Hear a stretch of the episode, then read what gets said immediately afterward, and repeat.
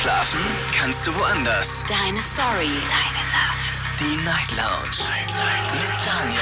Auf Big FM. Rheinland-Pfalz. Baden-Württemberg. Hessen. NRW. Und im Saarland. Guten Abend, Deutschland. Mein Name ist Daniel Kaiser. Willkommen zur Night Lounge. Schön, dass ihr dabei seid. Heute ist schon wieder Mittwoch.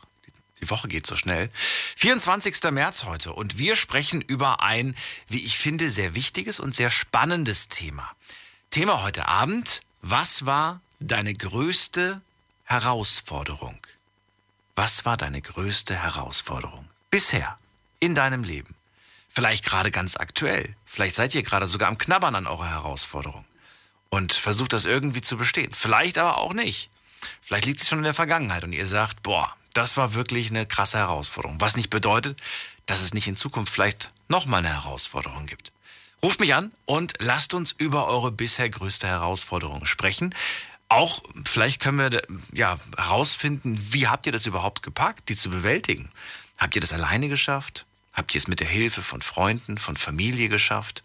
Was war denn so das Schwere an dieser Herausforderung? Wo, wo, waren, die, wo waren die Hürden, sag ich mal? Vielleicht können wir das ein bisschen äh, genauer besprechen. Anrufen könnt ihr vom Handy, vom Festnetz. Ihr kennt das Spiel. Und natürlich gerne auch mitmachen. Online, auf Facebook und auf Instagram. Da haben wir das Thema für euch nochmal gepostet. Die Telefonnummer zu mir ins Studio, kostenfrei vom Handy, vom Festnetz. Die Night Lounge. 0890901. Und wie immer gilt, ruft ihr das erste Mal an. Kenne ich euch logischerweise nicht, aber ich sehe hier auf dem Bildschirm eure Nummer, die letzten zwei Ziffern. Da wisst ihr dann hoffentlich, dass ihr angesprochen seid.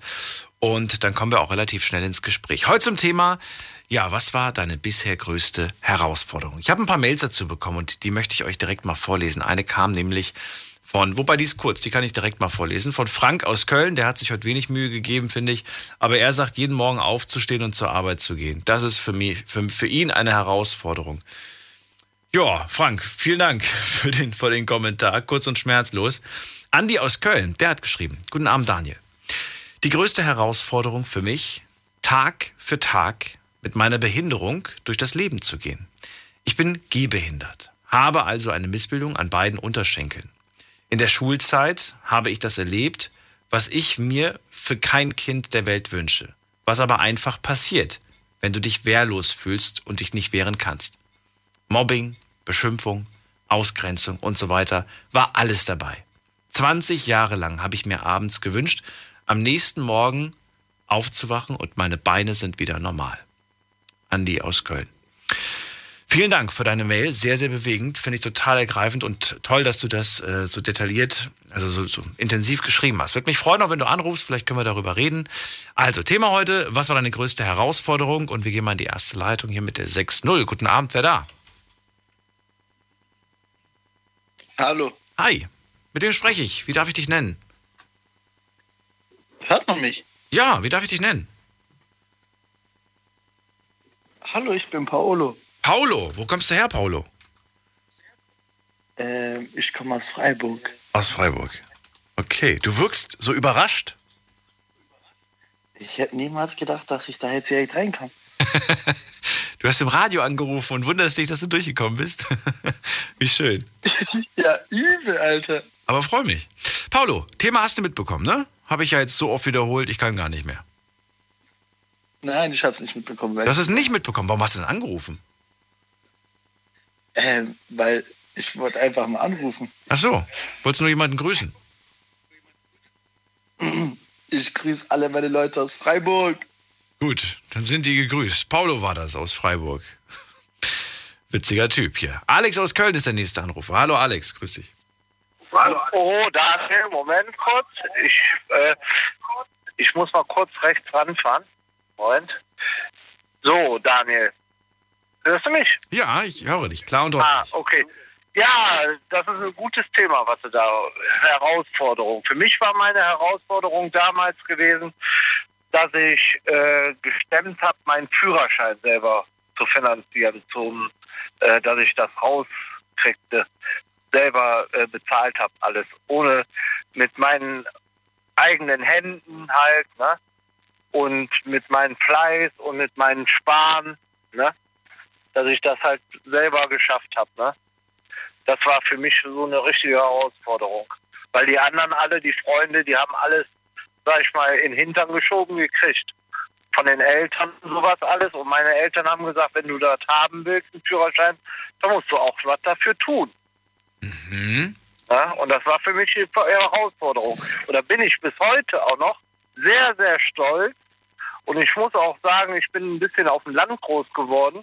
Und äh, wenn der Bauer, sag ich mal, da der, dem, mit dem ich befreundet war, mich nicht in den Arsch getreten hätte, ich brauche manchmal echt Arschtritte, äh, dann hätte ich ich. das nicht geschafft. Ja, ist Daniel, ist so, weißt du? Weil wenn du nicht äh, Leute hast, ich, ich sag mal so, Daniel, ich kann auch selber schlecht mit Geld umgehen, weißt du?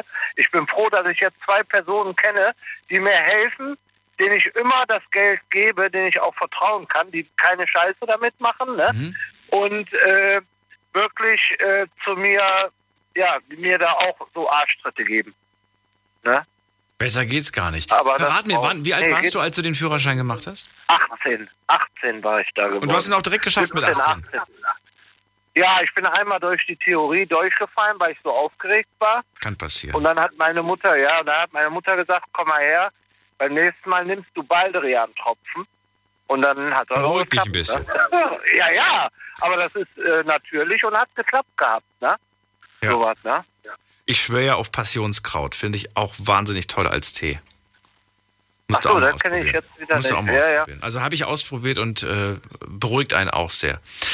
Alex, ähm, jetzt verrate mir noch gerade mal, du hast gesagt, äh, meine, Eltern, meine Eltern haben gesagt, ich muss den selbst irgendwie zusammenkratzen, wenn ich den haben möchte. Wie, ja, wie hast du das denn gemacht? Du warst 17, 18, wo kam das Geld her? Ja, ich war bei meinen Eltern in der Wäscherei angestellt, ne? Also, In der eigenen Firma, also Familienwäscherei. Ja, ja, Ah, genau, okay. richtig, richtig, richtig, ne? Und da habe ich mir das dann zusammengekratzt halt, ne? Und Zeitung ausgetragen so ein bisschen, ne? Und das war ja noch zu D-Mark-Preisen, ne? Ich wollte gerade fragen, was hast du denn gezahlt? Weißt du das noch oder weißt du das gar nicht mehr? Das war so 1,5 ungefähr. 1500, 1600 Mark war das gewesen. Jetzt mal wirklich, Ja, Mark? Du redest nicht von Euro. Mark, Mark. Ja, guck doch, Daniel, ich habe Aber das wären ja nur so 750, 800 Euro. jetzt, Ja, Ja. jetzt. Aber das geht doch gar nicht. Die, sind doch, die, sind, die kosten doch jetzt auch irgendwie so um die 1,5, weiß ich nicht. Was, ich weiß nicht, was ein Führerschein aktuell ja, kostet. das ist, ja, da, da bist du manchmal bis 2000 oder Ja. noch drüber. Ja, Je eben. nachdem, wie du dich anstellst halt bei den äh, Fahrstunden halt, Klar. ne? Deswegen, ne? Und ich musste auch gucken und ja, wie ich das alles bewerkstelligt habe, ne? Aber ich habe es, Gott sei Dank, und darauf bin ich dann stolz, äh, das selber äh, geschafft habe, weißt du? Ohne dass einer gesagt hat, ja, hier hast du Geld, mach mal deinen Führerschein, Die du? haben auch nichts dazu beigesteuert, gar nichts. Kein Nein, nein. So, hey, zum Geburtstag, komm, das ist schon mal so ein kleiner, so, ein- so, ein- so ein Fuffi für, für den Führerschein. Oh, nein, nein, gar nicht, gar nicht. Ich habe immer gesagt gehabt, guck mal hier, der hat das. Ja, sagten sie, wir sind aber nicht so, ne? Ja. Also ich habe zwar Taschengeld gekriegt, Daniel.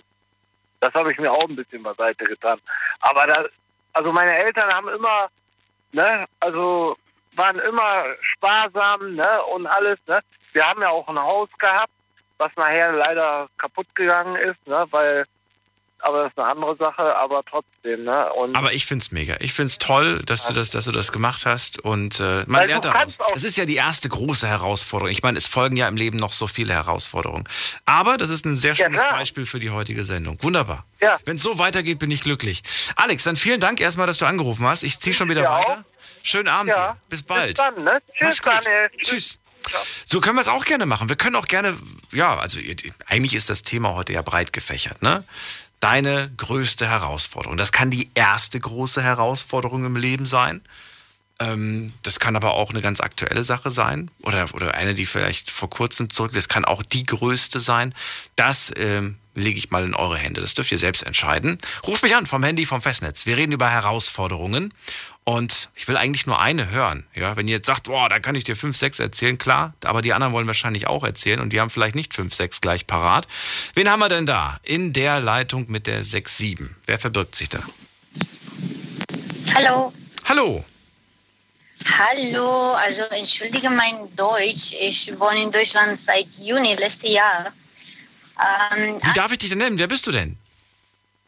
Äh, Andra, ich komme aus Rumänien, aber jetzt wo wir wohnen in, äh, in der Nähe Koblenz. Ja, Koblenz hat mir gereicht. An Andra heißt du? Ja, ja, An genau. Andra. Andra, schöner Name. Ja. So, ähm, Andra, erzähl, was ist deine große Herausforderung gewesen oder was ist sie zurzeit? Was möchtest du mir erzählen? Ähm, ich bin sehr stolz, äh, weil äh, ich habe ein äh, schönes Kind, das ich habe ganz alleine äh, geschafft. Also sein Papa hat keinen Kontakt mit uns, aber mein Kind ist jetzt fünf und äh, sehr schlau und sehr schön und ich bin sehr stolz. Und äh, die anderen Dinge, ich habe... Ganz, ganz, ganz, ganz, ganz gut, bevor du zu den anderen Dingen kommst. Also, wir fassen nochmal ganz kurz zusammen, für all die, die dich jetzt vielleicht auch schlecht verstanden haben, die, die große Herausforderung, auf die du selbst auch sehr stolz bist. Ich habe mein Kind alleine großgezogen. Ja. Was heißt großgezogen? Dein Kind ist jetzt fünf Jahre alt, aber diese Ja, fünf Jahre, die hast du alleine gepackt. Das hast du ganz alleine geschafft, quasi. Und du bist mit deinem Kind, wenn ich das also richtig verstanden habe, aus Rumänien nach Deutschland gekommen. Ja, genau. Ja. Das ist ja auch nochmal eine Riesenherausforderung, Andra. In ein fremdes Land zu gehen mit einer ganz anderen Sprache, mit, mit allem komplett, das hast du auch einen großen Schritt gewagt, oder? Ja, das ist die zweite Dinge und ich so, hoffe, ich, okay. äh, ich kann äh, auch äh, schaffen. Also ich will nur ein normales Leben hier. Äh, Ich gehe jetzt in, äh, in den Kindergarten, ich arbeite. Mhm. Manchmal wir haben ein bisschen Hilfe von meiner Mutter, aber sie wohnt nicht äh, in Deutschland und es ist so. Aber ich bin stolz, dass äh, ich ganz alleine alles geschafft habe. Und auch Deutsch. Ich war nicht in Sprachkurs oder sowas. Wir- Wirklich? Ja. Hast du, hast du schon in Rumänien Deutsch gelernt oder gesprochen oder hast du wirklich erst hier gelernt? Äh, Im Juni, wenn ich äh, hier gekommen bin, äh, ich konnte nur Hallo und Tschüss sagen. Wow. Also wirklich wow. Andra. Ja, und äh, ich bin ein bisschen, also äh, ich weiß nicht äh, genau Worte auf Deutsch, aber wie ähm, äh, emotional, Ja. weil wir reden, weil ich, äh, ich höre dich äh, jeden Abend, jede Nacht, wenn ich äh, Spätschicht mache. Mach, Was machst du beruflich? also, äh, ich arbeite in, äh, in einem Lager. Ich glaube, ich darf nicht sagen, welchen. In einem Lager. Äh, ja, like a warehouse. Lagerhaus. Okay. Aber Mhm, ist, das, ist das gute Arbeit, Andra? Äh, es ist gute Arbeit für den Anfang. Also den ich Anfang, hab okay. Ja, für den Anfang ist es Darf okay. ich fragen, was hast du denn beruflich, weil, weil du- also du wirkst auf mich, äh, als ob du was ganz anderes berufliches in Rumänien gemacht hast. Was hast, was hast du gelernt? Was hast du dort gemacht? Äh, normalerweise ich sollte Ingenieur sein, aber ich habe nie so gearbeitet. Und aber ich mache gerne, ich arbeite gerne ähm, wie Expediteur, Kauferin oder etwas so. Wow. Das ich gearbeitet. Aber jetzt, äh, ich glaube, ich brauche ähm, besser Deutsch reden. Und danach vielleicht darf ich etwas anderes suchen. Also ich bin mir sicher, dass du, dass du deinen Weg gehen wirst, Andra. Bin äh, wirklich begeistert. Ah, danke. Ich ziehe meinen Hut vor dir, also vor, vor der Leistung, die du bis jetzt erbracht hast und äh, wünsche dir alles, alles Gute für deine Zukunft. Vielen Dank. Ich wünsche dir auch. Bitteschön. Und wo ist dein, dein Kind ist jetzt zu Hause? Wer passt da auf? Hast du die, hast du deine Mama und also deine Mama und deinen Papa ja, mitgebracht? jetzt, äh, nein, nein, jetzt ist meine Mutter bei uns, äh, weil wenn ich spreche.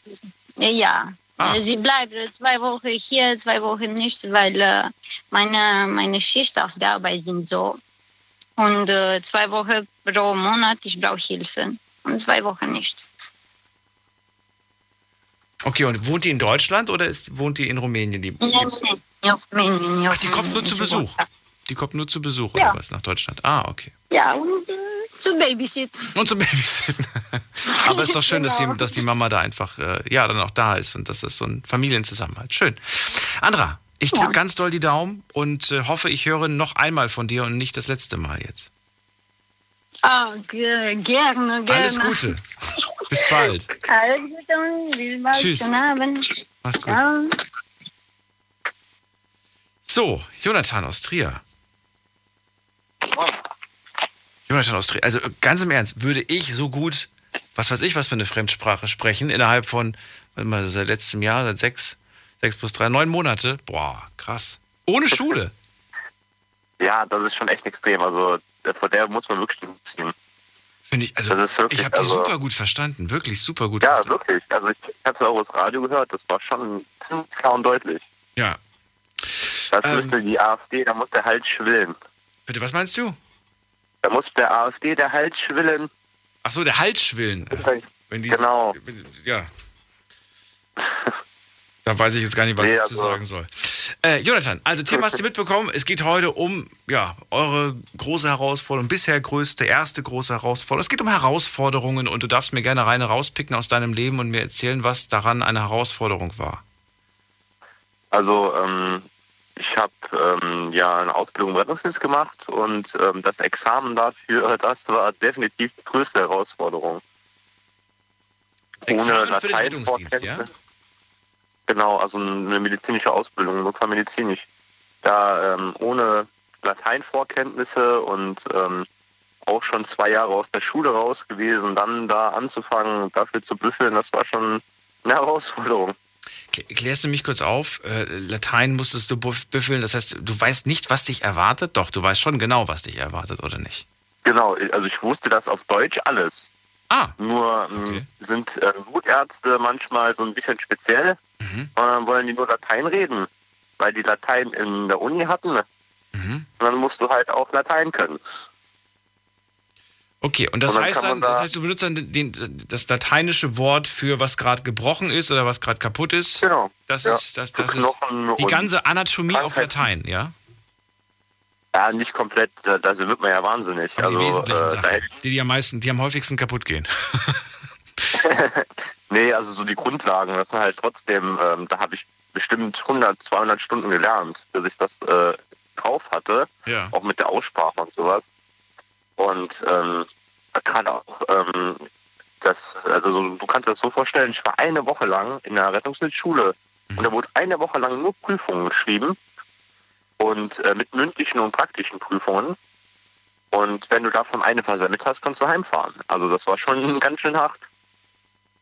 ja wie, Wenn du da eine nicht bestanden hast, wie lange hast du jetzt extra für gebüffelt?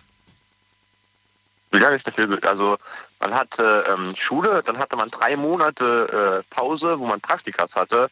Ich habe äh, zwölf Stunden gearbeitet und habe danach nochmal acht Stunden gelernt nachts. Wow. Ja, es hilft ja nichts. Ja, ja, aber Ich meine, dieses hab- Arbeiten und Lernen, ähm, ja, fix und fertig. Ja gut, es kommt, man muss es halt so sehen. Ne? Es gibt Tage auf einer Rettungswache, da arbeitet man viel. Mhm. Und es gibt Tage auf einer Rettungswache, da sitzt man ähm, halt auf der Rettungswache und guckt Fernsehen. Oder, was ich auch kenne von, von, von solchen Studentenjobs, ähm, dass die dann, je nachdem, was sie für einen Job hatten, ne, wenn das ein Bürojob war oder wenn das so ein äh, Job irgendwo, weiß weiß ich, wo, wo halt auch wenig los war, dann habe ich manchmal wirklich gesehen, wie die ihr Uni-Zeug dann während der Arbeitszeit gemacht haben. Ja, das ging bei uns. Also das, das hätte ich nie gemacht, weil du musst es der Rettungswache so sehen, da hast du, also du hast so eine Zeit, du sollst innerhalb von einer Minute in deinem Auto sitzen und wegfahren. Und ähm, ich war auch nie derjenige, der dann äh, mittags die Stiefel ausgezogen hat und habe mich dahin auf die Couch gelegt und geschlafen. Das wäre mir viel zu gefährlich gewesen, dass ich zu lange brauche. Nee, also ich habe immer nach der Arbeit gelernt, aber ich habe dann teilweise halt die Arbeit genutzt zum Ruhen und ähm, dass ich dann abends intensiver lernen kann. Kann mir vorstellen, halt da gab es kurze Nächte also. wahrscheinlich, ne? Ja, also gerade vor dem Examen, das war schon echt extrem. Also da habe ich so zwei Stunden die Nacht geschlafen. Das, Kriegt man sofort Bescheid oder kriegt man erst ein paar Tage oder Wochen später Bescheid? Also du kriegst, du machst es ja fünf Tage und am Ende vom fünften Tag, also freitags mittags, ist dann gesagt, ja, ihr habt bestanden oder nicht bestanden. Wirklich? Halt Am letzten Tag Ja. kriegst du dann schon Bescheid gesagt. Ja, freitags sind nur mündliche Prüfungen. Da sind die Prüfer, können ja direkt Ja. sagen, ob du bestanden hast oder nicht. Okay. Und die anderen Prüfungen können vorher aufgewertet werden, aber Was, was, was ist das für ein Gefühl? Beschreib mir das, wenn, wenn man dann plötzlich hört, das hat geklappt. Ist das, ähm, Ja, was geht dir dann, was ist dir in dem Moment durch den Kopf gegangen? Bei mir war es immer so, ich kann dir sagen, wie das bei mir, nicht beim Examen, aber so weit bin ich nie gekommen. Aber wenn ich früher gehört habe, so, ja, ihr habt, was weiß ich, äh, ihr kommt in die nächste Klasse oder ihr habt die und die Arbeit gut. In dem Moment war so, ja, und jetzt kann ich auf Reset drücken. Ich darf alles, ich darf alles vergessen. ich habe wirklich so, Das- das Papierkorb darf so. gelernt, gelehrt werden, so, weißt du? Also ich bin halt gar nicht so der, ähm, also das, also das hört sich schlimm an, aber ich bin jetzt so ein großer Emotionsmensch. Ähm, ich, ich, äh, ja, ich, ich äh, lach zwar oft, aber ähm, jetzt nicht wegen allem. Und dann stehe ich halt da und äh, sagen halt, ja, wir haben bestanden. Und ich so, hm, hab's zur Kenntnis genommen, aber keine Reaktion. Alle anderen, die haben da geheult, wie die Schlosshunde. Und ich stehe da und denke mir halt so, ja, schön. Kann ich jetzt heimfahren? Es sind noch zwei Stunden Heimfahrt. Wow, auch noch das. Ach, du meine Güte. Ja, das ist ja gar nichts. Ich habe Ja, aber wann, wann, hast, wann hast du das denn realisiert, dass du es gepackt hast? Wann war das? abends in der Kneipe. Abends in der Kneipe, echt jetzt? Ja, nee, also da wurde es einem doch schon langsam bewusst, wenn man dann mal so ein bisschen entspannt hatte und hatte dann, äh, dann habe ich schon gemerkt, okay, das, äh, ja, das hat schon, äh, das war schon knapp teilweise und teilweise war es besser, wie ich gedacht hätte und ja, das war schon ganz cool. Das glaube ich dir. Ja, Aber ich habe noch eine Info, ich habe noch eine Info für dich, was heutzutage ein Führerschein kostet. Ja, Und zwar habe ich meinen Führerschein gemacht und habe wirklich nur das Allernötigste gebraucht und habe, obwohl ich auf dem Land wohne, 1920 Euro bezahlt. boah. Ja, Boah, dann, äh, also ich, ich glaube, bei mir wurde damals, war der, damals der Preis ausgeschrieben zwischen 1,5, 1,8 irgendwas. Ich glaube, irgendwas in dem Dreh. Die haben mich auch nur gelockt, weil die da irgendwie Werbung hatten, in sieben Tagen Führerschein machen. Und ich dachte mir dann damals so, ja, genau das mache ich. Am Ende sind es zwei Jahre geworden bei mir. Was? Willen. ja, es hat zwei Jahre gedauert. Weil, ja, weil ich es mir auch selbst finanziert habe. Und du kennst das vielleicht. Man hat entweder Geld, aber keine Zeit. man keins. Oder man hat Zeit, Ja, aber kein. Geld. Kein Geld. ja, das, das stimmt leider auch, ja. Und das war tatsächlich damals Ja, zu dem Zeitpunkt so. Und ähm, ja, aber nichtsdestotrotz äh, freue ich mich sehr. Vielen Dank, dass du deine Geschichte erzählt hast. Ja, natürlich. Immer wieder gern. Bis bald. Mach's gut. Ja, tschüss. Ciao. So, und wen haben wir noch? Da haben wir jetzt jemand mit der ähm, Null am Ende. Hallo. Wieso mit der Null? Ich glaube, das bin ich, oder? Ja, wer hat die 00? Hallo, wer da? Hi. Das werde ich sein. Hi, grüß dich. Wie darf ich dich nennen? Äh, Fabian darfst du mich nennen. Fabian. Aus welcher Ecke? Hi. Äh, Köln. Ecke Köln. Okay. Servus, ich bin Daniel Köln. und sitze im Studio Ludwigshafen gerade. Wir reden über Herausforderungen. Finde ich immer cool. Ich liebe Herausforderungen. Ähm, Ich liebe sie auch. Ich hätte mich ja gefreut, wenn ich bei René's Beats der Bares jetzt auch mal durchgekommen wäre. Aber ich komme bei dir durch. Freut mich auch. Ja, das ist, aber das ist ja keine Herausforderung. Ich bitte dich. Nein, Quatsch. Aber du sagst es. Wie gesagt, Herausforderung. Ich denke mal, im Alter kommt das ja immer wieder durch. Ne? Je älter man wird, desto mehr Herausforderungen hat man. Aber ich glaube, meine war die, und das ist gar nicht so lange her, war im Oktober. Da habe ich tatsächlich den Job gewechselt ähm, aufgrund der, ähm, ja, also ich habe bei Smart gearbeitet und Smart Verbrenner, Smart Elektro, das hat sich ja alles, die, wenn man die Geschichte kennt, das ist ja leider nicht mehr so gewesen. Bin dann in einen anderen Job. In zwei Monaten hat sich herausgestellt, das war leider nichts. Wurde dann auch dadurch aufgrund von Corona-Lockdown gekündigt. Und äh, war ein Monat tatsächlich so am Überlegen, okay, Existenz, wohin geht's? Hab eigentlich viel gelernt in meinem Leben, aber wusste halt nicht so ganz, was machst du jetzt? Und vor allem, wie gesagt, Lockdown, wie soll man sich jetzt bewerben? Und tatsächlich habe ich mich dann mit einem Freund selbstständig gemacht, äh, wo man sich eigentlich denkt, okay, gerade jetzt sollte man es nicht tun. Aber es hat wirklich funktioniert. Also es ist äh, Moment mal, du, du hast jetzt also nicht den Job gewechselt, sondern du hast ihn tatsächlich im Oktober gekündigt, ohne einen neuen zu haben. nee, ich wurde gekündigt. Aufgrund Ach so. äh, Okay, wegen der gesagt, Pandemie bist du, bist du raus. Genau, also ich habe gewechselt, äh, habe den vorherigen Job gekündigt, aufgrund, wie gesagt, Smartverbrenner, keine Zukunft. Ja. Habe dann eigentlich einen ganz coolen neuen Job meines Erachtens gefunden, aber innerhalb von zwei Monaten nächster Lockdown und dann haben sich Aber was war das denn für eine Branche? Automobilbranche. Auch Automobilbranche. Ach so, okay, gut. Also Ja, ja, von Auto genau. zu Auto und dann aber jetzt komplett quasi, nachdem du den, dann dieses große Fragezeichen hattest, wie geht's jetzt weiter, hast du mit einem Kumpel beschlossen, wir machen uns selbstständig. Das klingt spannend. Wie alt bist du? Ich bin 26. 26, okay. Und wie war das, war das sein, seine Idee oder kam das von dir oder, oder habt ihr einfach abends ein Bierchen also getrunken und gesagt, weißt du was, wir machen uns selbstständig? Quasi, quasi, ja. Also er hatte das nötige Kleingeld und ich das nötige, ich sag mal, Know-how in der Branche. Und so haben wir uns dann beschlossen, komm, warum nicht? Let's try. Und ja,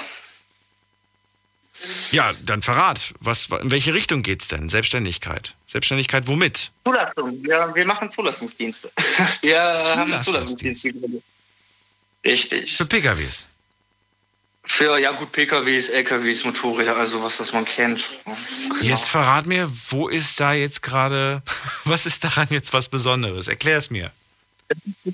Ich sag mal, das Besondere, das ist ja die Herausforderung. Ne? Das, es geht ja, wie gesagt, um Herausforderungen. Und ich denke mal, jetzt gerade, wie gesagt, Corona-Lockdown gekündigt. Man denkt sich so, okay, wie ja. willst du deine Miete bezahlen? Ja. Und dann die Herausforderung zu machen, jetzt wird's, machst du dich selbstständig. Es ist im Job selbst keine Herausforderung. Es ist nur, äh, es ist was Lukratives jetzt gerade zu der Zeit. Ne? Also, Kann jeder so eine Zulassung, äh, wie, macht, wie heißt das nochmal, was, du, was ihr jetzt macht? Das ist eine Dienst Zulassungsdienst, Zulassung, Dienstleistung für äh, ja, entweder Autohäuser selbst oder halt Private. Ne? Okay, das heißt, die Autohäuser geben euch zum Beispiel die Unterlagen und ihr kümmert euch dann darum, oder wie? Genau. Und wir haben halt als Händler bzw. Zulassungsdienstleister äh, ein bisschen Priorität. Also wenn du, ich weiß, wie gesagt, in Köln ist es jetzt so, wenn du als Privater dir einen Termin machen möchtest, dauert es bis Ende April oder Mitte April hast du da erst dein Auto, weil du so lange warten musst. Und wir Händler haben da ein bisschen Priorität und sind da innerhalb von zwei, drei Tagen fertig. Deshalb ist es ganz Ach, gut komm. im privaten Sektor. Okay. Genau, ich weiß nicht, wie es in anderen Städten ist, aber wie gesagt, es ist, es ist ganz cool und es macht Spaß, das ist die Hauptsache. Und es hat halt funktioniert. Das war jetzt diese eigentlich größte Herausforderung oder ich will ja auch nicht ins Detail gehen, wie du schon sagtest. Äh ja, aber, aber das, ich frage mich gerade, ob, ob, das jetzt gerade irgendwie so ein, ist das, ist das ein Hype? Ist das, wie, wie kommt man auf die Idee? Ich habe jetzt wirklich Nein, was komplett anderes bei euch beiden vermutet. Also es, es, ist kein Hype. Ich sag mal, äh, wie gesagt, Zulassungsdienste, das ist wie auf gut Deutsch Shisha-Bars äh, ja. auf den Ringen in Köln oder wo auch immer. Aber Hat das Zukunft? Ist, wird, das, wird das lange so sein? Weil, gut, wir sind, was Technik und Digital, Digitalisierung angeht, ja hinten dran.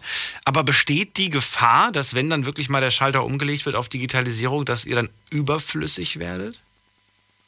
Gut, die Gefahr besteht überall. Also ich habe Automobilkaufmann gelernt und da heißt es auch, der Automobilkaufmann stirbt irgendwann aus. Ne? Also da sagen, da spalten sich vielleicht die Meinungen. Der eine äh, sagt, nee, ich möchte schon noch mit einem Mensch reden, wenn ich mir ein Auto kaufe. Der andere sagt, nee, ich kaufe mein Auto einfach per Knopfdruck äh, im Internet. Geht ja, ja, auch schon.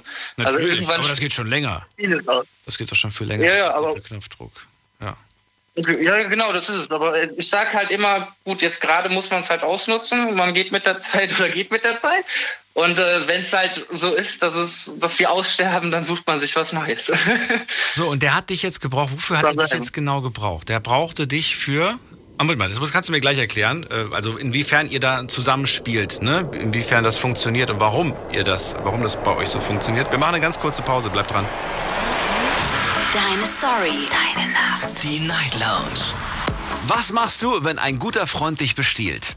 Haben es attraktive Menschen leichter im Leben? Was bleibt am Monatsende auf deinem Konto übrig? Das waren die Themen-Highlights im Februar. Und ihr könnt sie euch alle nochmal anhören. Auf Soundcloud, Spotify und iTunes. Überall einfach unter Night Lounge. Viel Spaß wünsche ich euch. Big FM Night Lounge. Montag bis Freitag ab 0 Uhr. Deine Night Lounge. Night Lounge. Night Lounge. Auf Big FM Rheinland-Pfalz, Baden-Württemberg, Hessen, NRW und im Saarland. Wir sprechen heute über Herausforderungen. Und ich möchte ganz gerne von euch wissen, was war denn so eure größte Herausforderung bisher? Ruft mich an, lasst uns darüber reden. Äh, kurz nochmal für alle, die das Thema vielleicht zu kompliziert finden. Wir hatten ganz einfache Dinge gehabt. Alex aus Köln hat mir gesagt, die größte Herausforderung war, also die erste große Herausforderung war, den Führerschein zu machen. Und den habe ich mir selbst finanziert. Musste dafür lernen, pauken und so weiter. Das war gar nicht so einfach und habe es am Ende dann bestanden und war äh, ja, stolz wie Oscar. Dann hatten wir ähm, Andra aus Koblenz, die sagt, äh, meine größte Herausforderung war es, als alleinerziehende Mutter mein Kind irgendwie groß zu kriegen. Ja, das ist fünf, das Kind. Und das zweite Ding war, von Rumänien nach Deutschland zu kommen. Und die Sprache zu lernen, sich zurechtzufinden, einen Job zu finden und so weiter und so fort. Jonathan aus Trier, der sagte, äh, größte Herausforderung, also Examen für den Rettungsdienst, fällt ihm sofort ein. Fabian aus Köln ist gerade dran und er sagt im Oktober einfach mal den Job gekündigt und dann, äh, ja, jetzt selbstständig als Zulassungshändler, wenn ich es jetzt richtig verstanden habe. Bist du noch da? Ich hoffe, du bist noch da. Habe ja noch Fragen an dich. Fabian? Fabian? Hallo? Hallo, Hallo? okay, Hallo? Oh Gott sei Dank, bist noch da. Ah, ah, ja. Ja. ja, ich will noch. Ey, Also, Das, das Genau. Zusammenspiel zwischen euch beiden, erklär mir das. Inwiefern braucht er dich, inwiefern brauchst du ihn? Mm, Also indirekt braucht er mich oder ich, also er ist der Geldgeber. Wir haben eine GmbH gegründet und für eine GmbH brauchst du ja das nötige Kleingeld, sag ich mal. Die 20.000 kommen nicht von allein. Und ähm, genau, die hatte ich nicht, er aber und ähm, er hatte nicht das nötige Know-how, also den Vitamin B in der Branche und Gut, ich bin halt ein Mensch, der gerne, ich bin halt der Verkäufer, ich bin halt Verkäufer irgendwie durchaus und äh, ja, er hat gesagt, Fabian, komm, lass das doch machen. Ich bin der Geldgeber und du bringst halt die Kunden an den Mann. Wie, Und wie, wie viele Jahre davor kanntet ihr euch schon? mh, er war mein Nachbar, also wir kannten uns. Er war mein Nachbar. Nee, ich frage, ich Oder er ist immer noch mein Nachbar, so ist es nicht. Ja, Ähm, wie lange kennen wir uns? Ich glaube, Jahre bestimmt. zehn Jahre? Ja, kommt gut Okay. hin. Nee, ich finde das bemerkenswert. Ich meine, der nimmt 20.000 Euro in die Hand, weiß nicht, wie die Sache ausgeht. Ähm, am Ende hat er die einfach äh, in den Wind geschossen. Oder, oder kann das nicht passieren? Das hat er jetzt nicht. Bitte? Aber gut, wie gesagt, man muss halt irgendwie ein Risiko eingehen. Das, da respektiere ich ihn.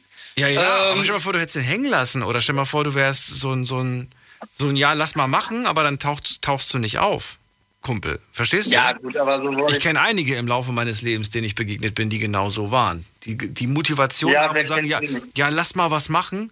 Und dann sagst du ja, alles klar, morgen um 16 Uhr bist du da. Und dann guckst du auf die Uhr und denkst dir, wo ist denn der?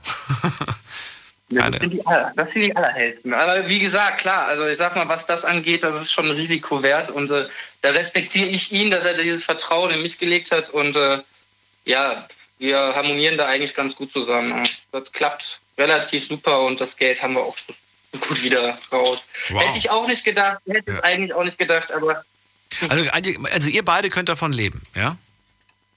wir können davon leben. Ja. Und ist das eine Sache, wo du sagst, hey, ich kann mir das vorstellen, das jetzt ein paar Jahre zu machen, vielleicht sogar Jahrzehnte, oder sagst du, nein, das ist für mich ein Zwischending?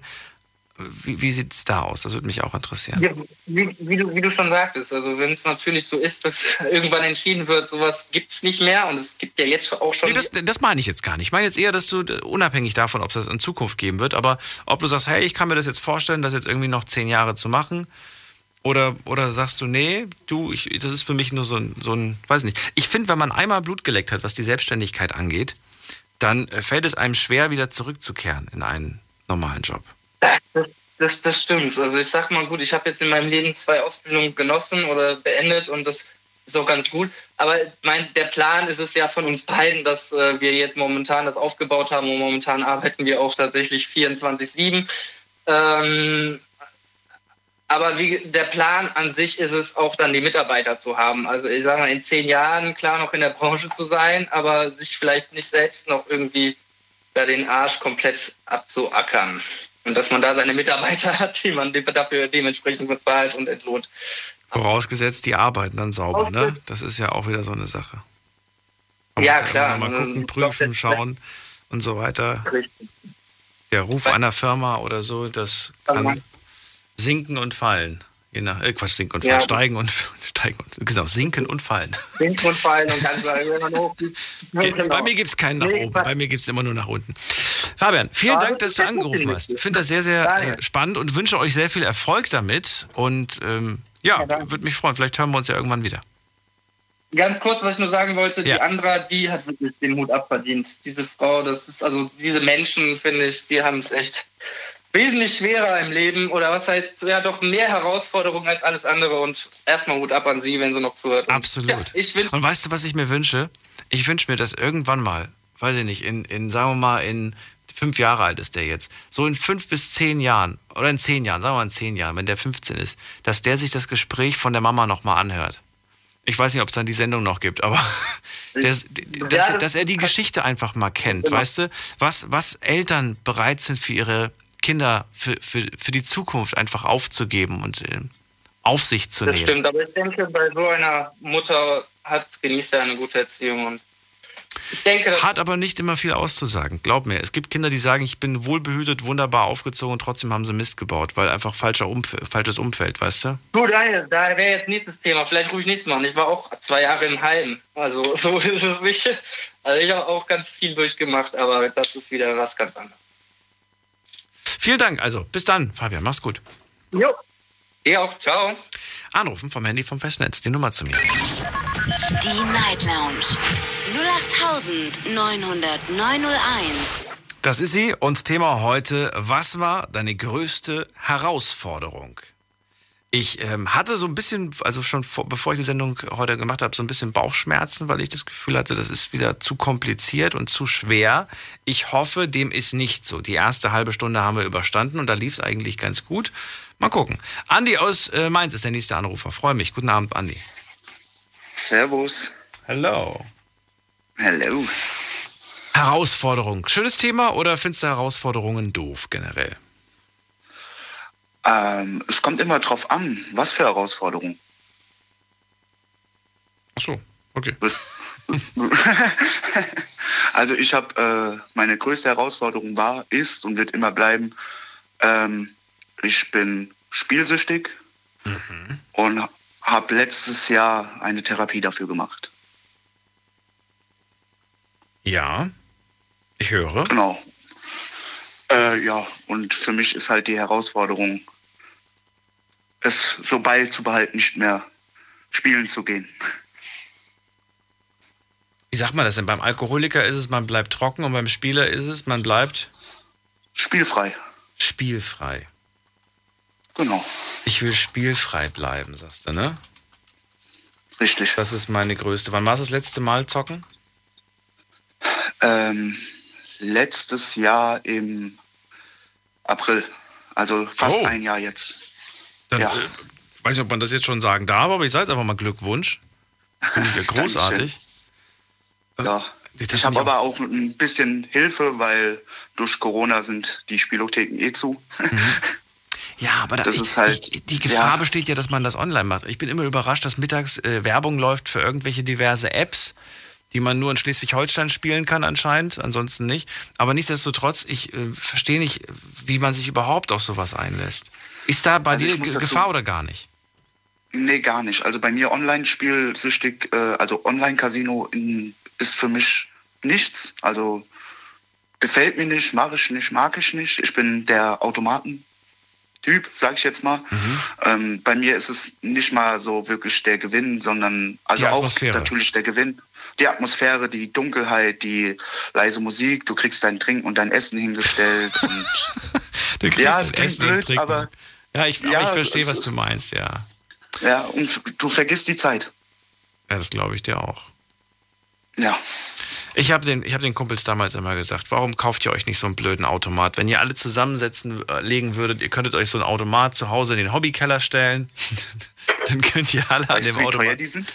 Ja, aber wenn man, wenn man zu 50 so ein Ding kann man sich locker leisten. Ja. Was die da schon reingesteckt haben an Kohle, hätten sich wahrscheinlich schon Ja, zwei, stimmt. drei hinstellen können. Ja.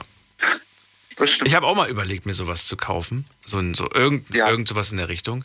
Erstens finde ich es zu teuer und zweitens habe ich dann so daran gedacht, ja, aber ähm, äh, diese, diese Gelddinger werden ja immer abgedatet, ne? Gibt es mal ein Update für die Richtig. Geldmünzen und für die Scheine? Und es kann dann sein, dass dann irgendwie ne, unsere, unsere, unsere Bundesregierung oder wie auch immer entscheidet, wieder neue, neue Fünfer oder neue Zehner rauszubringen.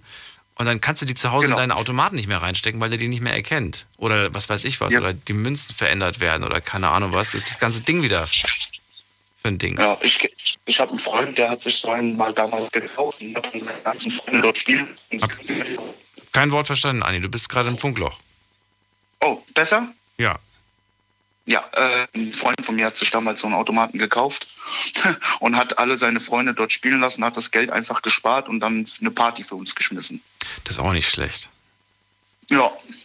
Das ist auch nicht schlecht. Oh, so ein Flipper wäre cool. Habe ich, glaube ich, schon mal gesagt. So ein Flipper-Automat wäre toll. Flipper sind cool, ja. Mit Indiana Jones oder mit Jurassic Park oder so. Aber, aber wenn man mal guckt, was die Dinger im Moment bringen an Sammlerwert, unbezahlbar. Das stimmt. Aber ihr habt mir einen großen Traum erfüllt. Ich habe damals, also damals heißt vor, ich glaube, das war jetzt schon ein Jahr her, da habe ich euch gefragt, wo es denn überhaupt noch so richtige Arcade äh, gibt. Weißt du, was das ist? ja. So eine Ja, ja. Spielhalle, wo man halt nicht nur so Automaten Genau. zum Zocken, sondern halt zum wirklich Spielen. Und Mhm. äh, da gab es alles, Flipper und, und, und äh, mit so einem Hau den Lukas und ach, was ist da nicht alles? Pac-Man-Automat. Pac-Man-Automat und Virtual Reality-Brillen und sowas. Das war echt toll. Da bin ich euch sehr, sehr dankbar bis heute. Habe ich bis heute nicht vergessen, diesen Ausflug dann in diese Arcade-Spielhalle. Weil das gab es ja früher cool. überall in jeder Stadt und dann ist es irgendwann mal ausgestorben. Ich finde schade. Wie alles. Ja, wie, wie vieles, sagen wir mal so. Ja. Spielfrei bleiben. Ich drücke dir ganz doll die Daumen. Was ist die größte, ähm, also muss ich mir das so vorstellen, wenn ich jetzt zum Beispiel mit dir, weiß ich nicht, wir würden, wir würden irgendwie an der Autobahnhaltestelle kurz anhalten, die Raststelle reingehen und da siehst du einen Automaten. Juckt's dann so ein bisschen Ja. in den Fingern? Im Moment noch ja. Also Wirklich? ich äh, guck dann auch, ja, ich guck dann auch schon mal hin, wenn jemand spielt, gucke ich auch mal hin, natürlich. Ähm, schmeiß aber dann nichts rein. Also ich bin versuche dann halt wirklich standhaft zu bleiben und äh, Hast du Lieblingsspiele? Äh, ja. Gibt's ja willst du mir überall. verraten, welches? je- Es gibt zwei, einmal Hot Fruitastic nennt sich das und ähm, einmal Multi-Wild. Oh, ich habe jetzt gedacht, du sagst ein anderes. Naja, aber es sind halt deine Triple zwei. Chance. Nein, habe ich nicht. Nee, das nicht. Okay. Ich dachte Book of Ra. Nee. Och nee, das ist ja, das ist ja ein Unterschied. Ich bin, äh, es gibt ja Merkur-Automaten und es gibt Novoline-Automaten. Ja, genau. Genau, und ich bin Merkur-Spielbesüchtigt, also Merkur-Automaten. Nur die magst. Genau. Ja. Also eigentlich auch die Novolines, aber ich bin meist immer in Merkur-Spielotheken gewesen. Früher. Ah, verstehe. Zehn Jahre. Wow. Naja, aber sei froh, dass du das jetzt schon so lange geschafft hast ohne. Und äh, Ja. gibt's denn irgend, also äh, zahlst du gerade Schulden ab oder legst du gerade Geld beiseite? Ja. Oder ja, du schuldest, schuldest Schulden. noch, okay. Wie, glaub, wie lange glaubst du, wirst du sie noch abzahlen müssen? Lange. Ja, ungefähr. Was meinst Äh, Ja gut, ich, ich habe jetzt, ja, ich bin da offen mit, ich habe jetzt über 60.000 Euro Schulden. du? Wow. Oh mein Gott. Ja, äh, die meisten Schulden davon bei Gericht, weil ich durch meine Spielsucht kein Geld mehr hatte und dann kriminell geworden bin, um Sachen zu verkaufen, um dann mit dem Geld spielen zu gehen. Ja, So, und ähm, gibt keine Privatinsolvenz oder sowas, ne? Sondern du musst es alles zurückzahlen, oder wie? weil es Gerichtskosten sind, genau. Also alles, was vom Gericht kommt, was Verfahrenkosten sind, musst du bezahlen. Auch wenn- 60.000 Gerichtskosten. Äh, ja, so um die Um die. 40. Okay, aber, aber, 40. aber krass, wirklich krasser Beitrag. Ja. Und das verfällt nicht, sagst du? Nein. Das ist aber spannend, ne? Finde ich. Ja. Dass das nicht, dass das irgendwie nicht verfällt. Also ich versuche es jetzt halt mit äh, Raten von 350 bis 400 Euro im Monat abzubezahlen. Ja, Ich gehe mal davon aus, so in zehn Jahren bist du raus. hoffe ich. Okay. Äh, Hast du trotzdem jetzt gerade irgendwie, interessiert mich einfach so, hast du trotzdem jetzt irgendwie was von, von, von dem, was du verdienst und was du so machst, oder hast du wirklich Minimum, alles auf Sparflamme? Alles auf Spar. Und wenn, du dir- also, wenn du dir mal was gönnst oder gönnst du dir nichts? Ähm, ja gut, ich äh, verdiene nicht schlecht, sage ich mal. Meine Miete ist auch sehr günstig. Ähm, ja, Wenn du dir was gönnst, was ist das dann? Leckerer essen gehen zum Beispiel. Oder was Leckeres bestellen, besser gesagt. Oder was ist das, was Klamotten. du dir. Klamotten gönnst du dir. Na gut, okay. richtig, genau. Kann man da auch machen. Finde ich auch nicht verkehrt. Geht oft nicht auf die Gesundheit. Wunderbar. Eben. Andi, dann vielen Dank für deine, für deine Geschichte. Bleib gesund und alles Gute. Bis bald. Dankeschön. Achso, äh, noch eine kurze Sache Ja. wegen dem Führerschein. Ich weiß nicht, äh, wie viel die Leute eigentlich bezahlen. Also ich habe vor zehn Jahren meinen Führerschein gemacht und habe für Motorrad und Auto 1400 bezahlt. Das hast du sehr schlau gemacht. Das haben mir so viele damals gesagt. Daniel, wenn du Führerschein machst, mach direkt mit Motorrad, ist billiger. Und Genau. ich habe damals gesagt, was will ich mit dem Motorrad? Ich will kein Motorrad. So, und jetzt aber spiele ich schon wieder mit dem Gedanken, dass ich das, dass ich das irgendwie voll bereue. Und das jetzt gern nachträglich machen möchte, aber dann zahle ich ja nochmal den Betrag von mindestens, was weiß ich was, 1,5 oder so. Nee, da gibt's doch dieses Gesetz seit neuestem, dass wenn du über 25 bist und äh, schon seit fünf Jahren deinen Führerschein hast, dass du neun Praxisstunden nehmen kannst und dann kriegst du 125er in deinen Führerschein mit reingeschrieben. Dann darfst Ja, die will ich aber nicht. Ich will die größere haben. Ja, das, das kann man ja nach zwei Jahren dann trotzdem aufstocken. Also man, man kann erst mal 125er fahren und dann nach zwei Jahren kannst du dann nochmal eine Prüfung machen. Die kostet dich 300 Euro. Das hat ein Freund von mir gemacht und dann kannst du auch Motorrad fahren. Echt? So Ja. kann man das austricksen? Ja, musst du sich mal schlau machen. Aber das äh, geht, glaube ich, nur noch sieben Monate zum Anmelden und dann wollen sie es ja wieder kippen, weil es ja so viele Unfälle gab. Mach mir doch nicht immer so einen Druck. Jetzt habe ich so einen Druck, dass ich das doch dieses Jahr machen muss. Naja, aber gut, wenn, wenn, eh, Einfach- einfach- wenn eh alles zu ist, habe ich ja eh nichts anderes vor. Dann kann ich das auch ganz entspannt Motorradführerschein machen. Und, und das Gute ist, die Straßen sind frei. Ja. Richtig. Man muss das Positive in der, in der Pandemie sehen. Gut, vielen Genau. Dank für den Tipp Alles und klar, bis danke. bald. Jo, ciao. Sieben Monate noch, meine Güte. Na gut. Gehen wir mal in die nächste Leitung. Wen haben wir denn da? Es ist wer mit der 49. Hallo? Hallo? Hi, wer da woher? Ich bin der Jens. Jens, aus welcher Ecke? Äh, Mannheim in der Ecke. Ja, wunderbar. Ich bin auch Mannheim-Ecke, also eigentlich Ludwigshafen. Okay. Ich, Schön, dass du da bist. mm, Ja. Danke. So, ich bin Daniel. Wir reden heute über Herausforderungen und ich würde ganz gerne über eine aus eurem Leben sprechen. Mm, Meine größte Herausforderung war vor zehn Jahren ähm, wieder laufen zu lernen. Ich war komplett gelähmt. Was ist passiert? In einer Nacht ein dreifacher Herzinfarkt und danach Koma. Okay, und? Darf ich fragen, wie alt du warst, als das passiert ist? 40. Und ähm, einfach aus heiterem Himmel, gab es vorher schon körperlich irgendwelche Beschwerden, Nö, irgendwas? ich habe ich hab immer viel Sport gemacht, war also immer relativ äh, sportlich. Äh, hab gut, klar, ein bisschen geraucht oder geraucht. Sport gemacht, aber nichts Keine- getrunken. Keine Vorerkrankungen, irgendwas? keine Drogen, keine Vorerkrankungen.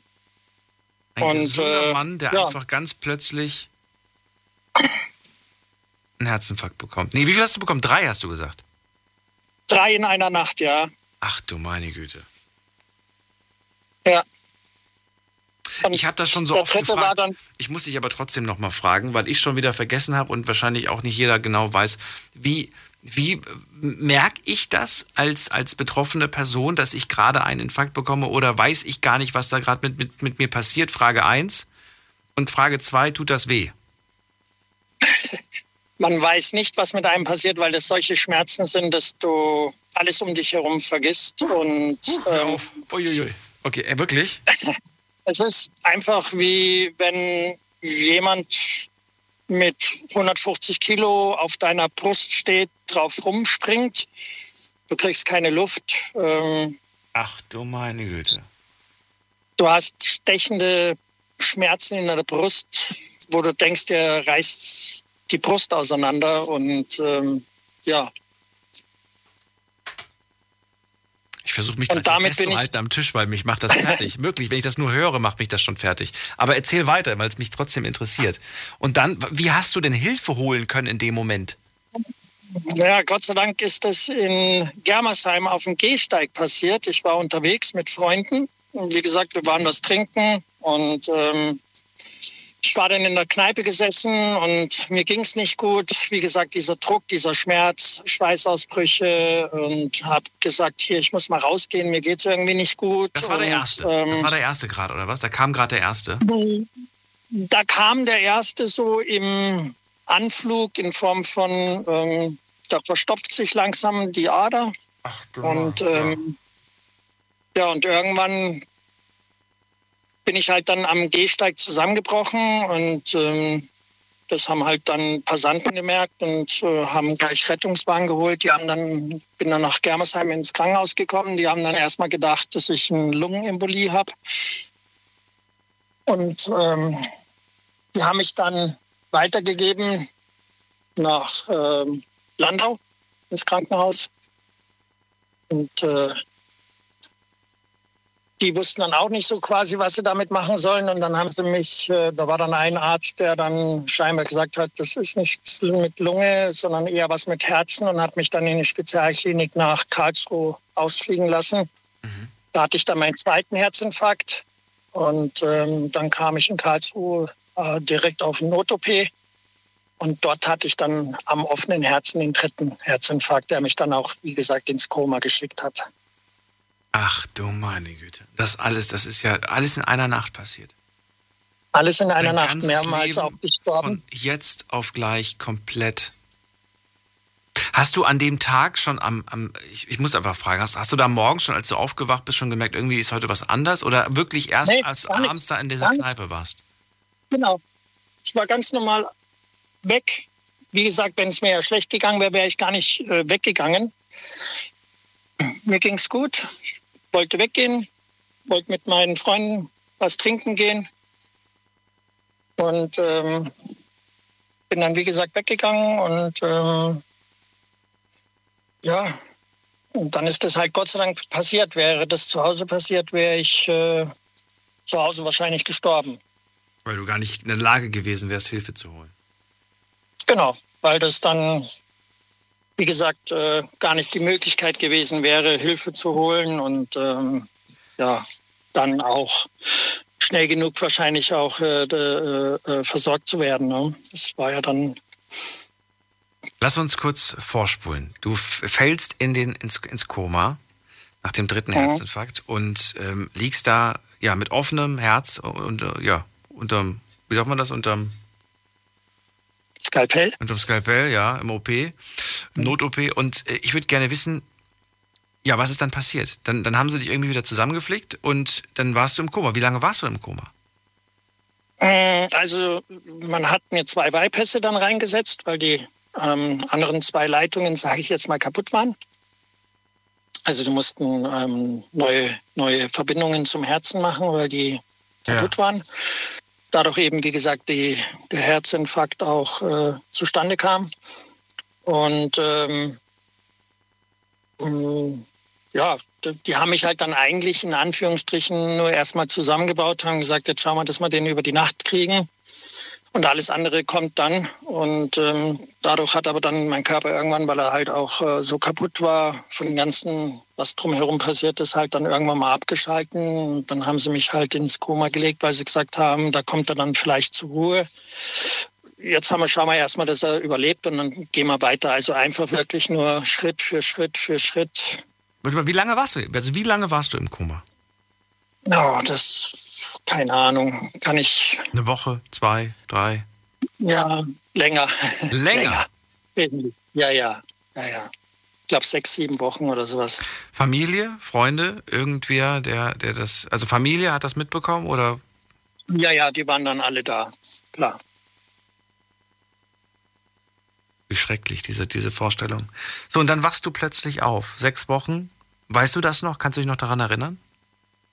Ja, auch während des Komas. Also deswegen nehme ich auch jetzt immer wieder und sage immer wieder, Leute, egal wenn einer im Koma ist, schaltet nicht die Geräte ab, redet nicht schlecht. Ähm, man kriegt das alles mit. Also es ist wirklich so, du ähm, kriegst es im Koma mit, du verarbeitest das nur anders. Es ist wie ein Traum, es ist wie so eine Seifenblase, aber du kriegst es mit, du kriegst die Stimmung mit, du merkst, wenn es, äh, ja, ich sage jetzt mal, äh, eine komische Stimmung im Raum ist, weil viel Trauer ist, weil viel geweint wird und so weiter. Hast du, muss mich gerade echt zusammenreißen, hast du ähm, Berührungen wahrgenommen? Äh, Schmerzen, ja.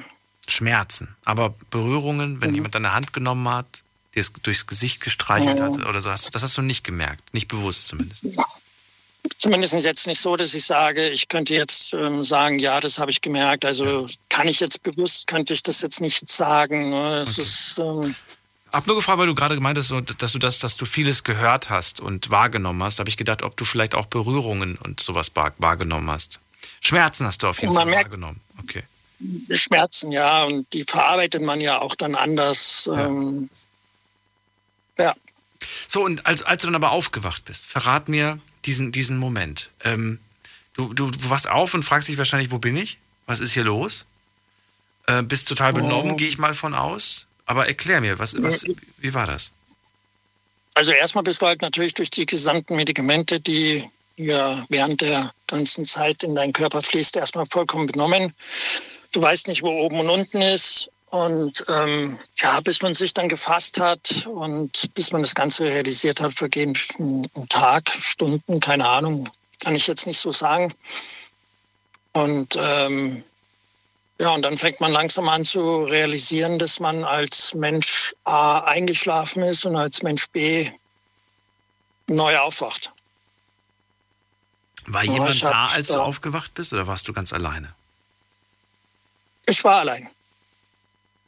Hast du sofort einen Knopf gedrückt oder hast du erstmal nichts gemacht? Nee, ich, ich glaube, ich glaube, ein Pfleger war da, weil ich, äh, die merken das ja dann auch von den Werten her, das, was äh, jetzt passiert. Und ähm, dann waren die Werte wahrscheinlich so, es war auf jeden Fall ein Pfleger da, der sich dann um mich gekümmert hat, mit mir geredet hat, also Zuspruch ge gebracht hat und so weiter. Jetzt müssen wir wieder, weil die Geschichte natürlich super lang ist, ein bisschen wieder vorspulen. Wann durftest du das Krankenhaus verlassen? Wie viel Zeit ist vergangen?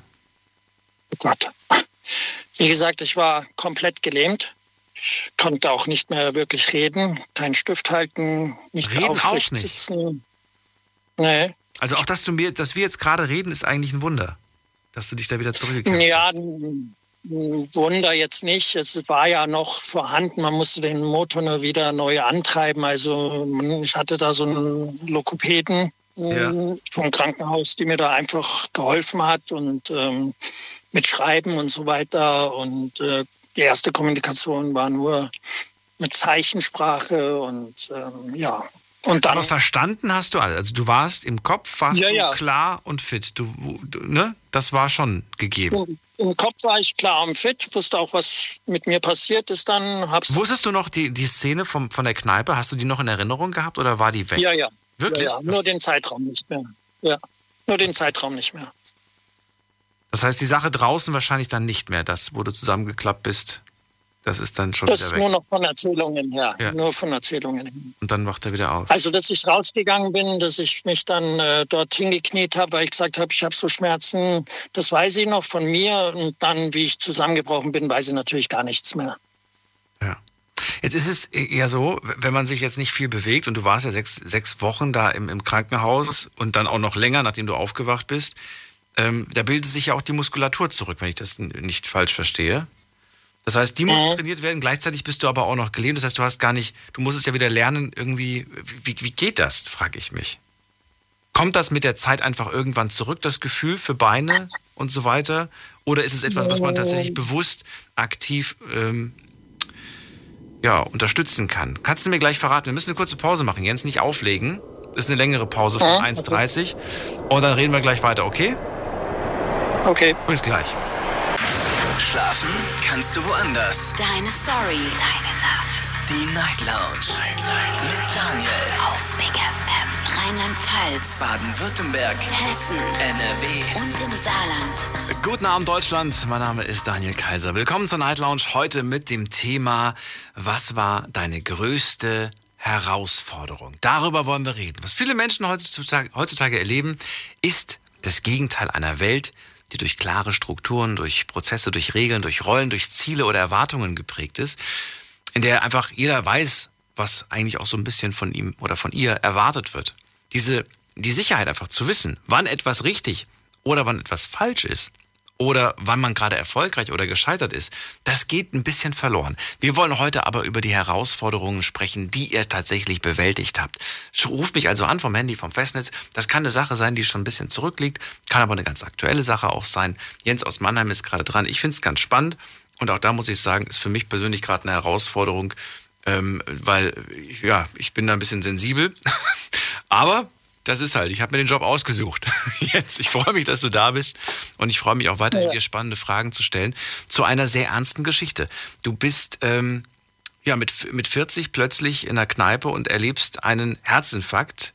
Äh, zwei weitere werden noch folgen und dann landest du im Krankenhaus. Dein Herz wird operiert. Und du bekommst zwei Bypasse, Bypässe, sagt man, glaube ich, ne? Mhm. Und wachst sechs Wochen später auf, du warst, äh, wurdest ins Koma versetzt. Ähm, und ja, wachst auf und dein Körper ist gelähmt, deine Stimme ist weg, du musst alles erneut äh, erlernen. Und ich wollte ganz gerne wissen, wenn du sagst, ich war komplett gelähmt, wie kann ich mir das vorstellen? Kann ich mir das als nur, nur zeitweise oder wie kann ich mir das vorstellen? Äh, also ich äh, hatte nicht einmal die Möglichkeit, mich aufrecht im Bett hinzusetzen, weil ähm, einfach die Muskulatur so abgenommen hat und ähm, weiß jetzt nicht, ob das dann vom Gehirn, ich habe da nicht mehr so gut oder so genau nachgefragt, aber ähm, ja, ich habe, oh Gott, glaube ich, knapp 30, 35 Kilo abgenommen ähm, während der Zeit. Ähm, war also wirklich nur noch Haut und Knochen. Und äh, dadurch wahrscheinlich, ähm, dann sind mir meine, während des Liegens, meine Nerven in den Beinen abgestorben. Okay. Und ähm, dadurch war das Ganze natürlich äh, schwieriger, noch in die Wege wieder zu leiten. Also das, Gefühl, das kommt auch nicht mehr zurück, oder kommt das zurück, wenn es einmal abgestorben ist? Nein. Also bei mir ist es nicht mehr zurückgekommen. Und ähm, das heißt, du hast in den Beinen kein, kein Gefühl mehr. Nur noch ein dumpfes. Ein dumpfes. Okay. Das heißt, ähm, das Gefühl bezogen auf Schmerz oder bezogen auf Kälte, Wärme oder auf bezogen beides? Beides. Also ich kann nicht wirklich unterscheiden zwischen kalt, also ich merke, das ist jetzt irgendwie unangenehm, aber ich kann jetzt nicht sagen. Auch verbrühen an den Füßen oder so, theoretisch. Ja, also ich äh, empfinde da natürlich wesentlich. Äh, das Empfinden ist anders. Ja. Und beim Schmerz ist es mehr so das Dumpfe. Ne? Also wenn da gekratzt wird oder sowas, merke ich, da ist was auf der Haut, aber. Aber was kann man nicht zuordnen? bin auch schon so quasi in den Nagel eingestiegen und habe geblutet und habe es halt als Stein unter meinen Füßen gemerkt. Lass uns wieder ein kleines Stückchen vorspulen. Ich würde gerne wissen, wie lange, ähm, ja, seit, seit, wie lange liegt der Fall jetzt zurück? Zehn Jahre. Zehn Jahre, okay. Wie ist der Stand denn aktuell? Wie, wie, wie fit, wie, wie sehr hast du dich zurückgekämpft ins Leben? Hm, eigentlich wenn man, wenn man das nicht von mir kennen würde, würde man es nicht merken. Also ich arbeite Vollzeit, schlaufe, bin meine 18, 19 Stunden auf den Beinen. Und die ganze Motorik auch, also wirklich, du kannst komplett, oder, oder, oder gibt es irgendwie doch dann, wo man sagt, ah, guck, da sieht man die Hand, die hinkt noch, oder der, das Bein oder so, oder, oder alles? Wirklich? Wenn ich müde werde. Wenn du müde wirst. Okay. Wenn ich müde werde. Wenn ich körperlich erschöpft bin, knickt meine Beine weg und ähm, ja. ja, würde dann auch anfangen zum Stottern. Das sind dann so Begleiterscheinungen, die dann einfach nicht mehr abzustellen sind. Erlaub mir bitte noch eine Frage ich würde gerne wissen, nachdem man das erlebt hat, ähm, da hat man natürlich, also so wie ich das höre zumindest, bekommt man, bekomme ich totale Angst, dass sowas nochmal passiert. Gibt es irgendeine Art und Form von Prävention, die man jetzt irgendwie, also kann man irgendwie regelmäßig jetzt alle sechs Monate zum Arzt gehen und gucken lassen, ob da wirklich alles, ob da alles in Ordnung ist? Oder ist das Quatsch? Bringt das nichts? Wenn es kommt, dann kommt's. Er, es mir. Da habe ich keine Antwort drauf. Also Musst du denn regelmäßig jetzt zu irgendwelchen Kontrollen, zu irgendwelchen ja, Checks ja, oder nicht? Ja, ja, alle zwei, drei Wochen. Ich nehme Makomar, also Blutverdünner, das mein Leben lang. Ach so, du musst eh alle zwei, drei Wochen zum, zum Check quasi. Ja, ja. Okay. Ja, ja. Also ich habe alle drei, vier Monate habe ich Großherzcheck mit Ultraschall, mit. Ah, okay. Das heißt, dein Leben von früher, mit, mit, mit anderen Worten, das kehrt nicht zurück. Das ist bis jetzt, das wird immer so sein jetzt. ab, ab, ab jetzt? Ja, ja, das wird sich nicht ändern. Also ich werde immer Medikamente nehmen müssen. Ich werde nicht mehr, ich kann jetzt zum Beispiel nicht joggen, ich kann nicht laufen, richtig, also rennen, joggen, muss halt alles wesentlich langsamer machen, Treppen steigen, muss langsamer gehen. Ne? Die Pumpe arbeitet halt einfach nicht mehr. Du bist jetzt, jetzt bist du 50, ne? Ja.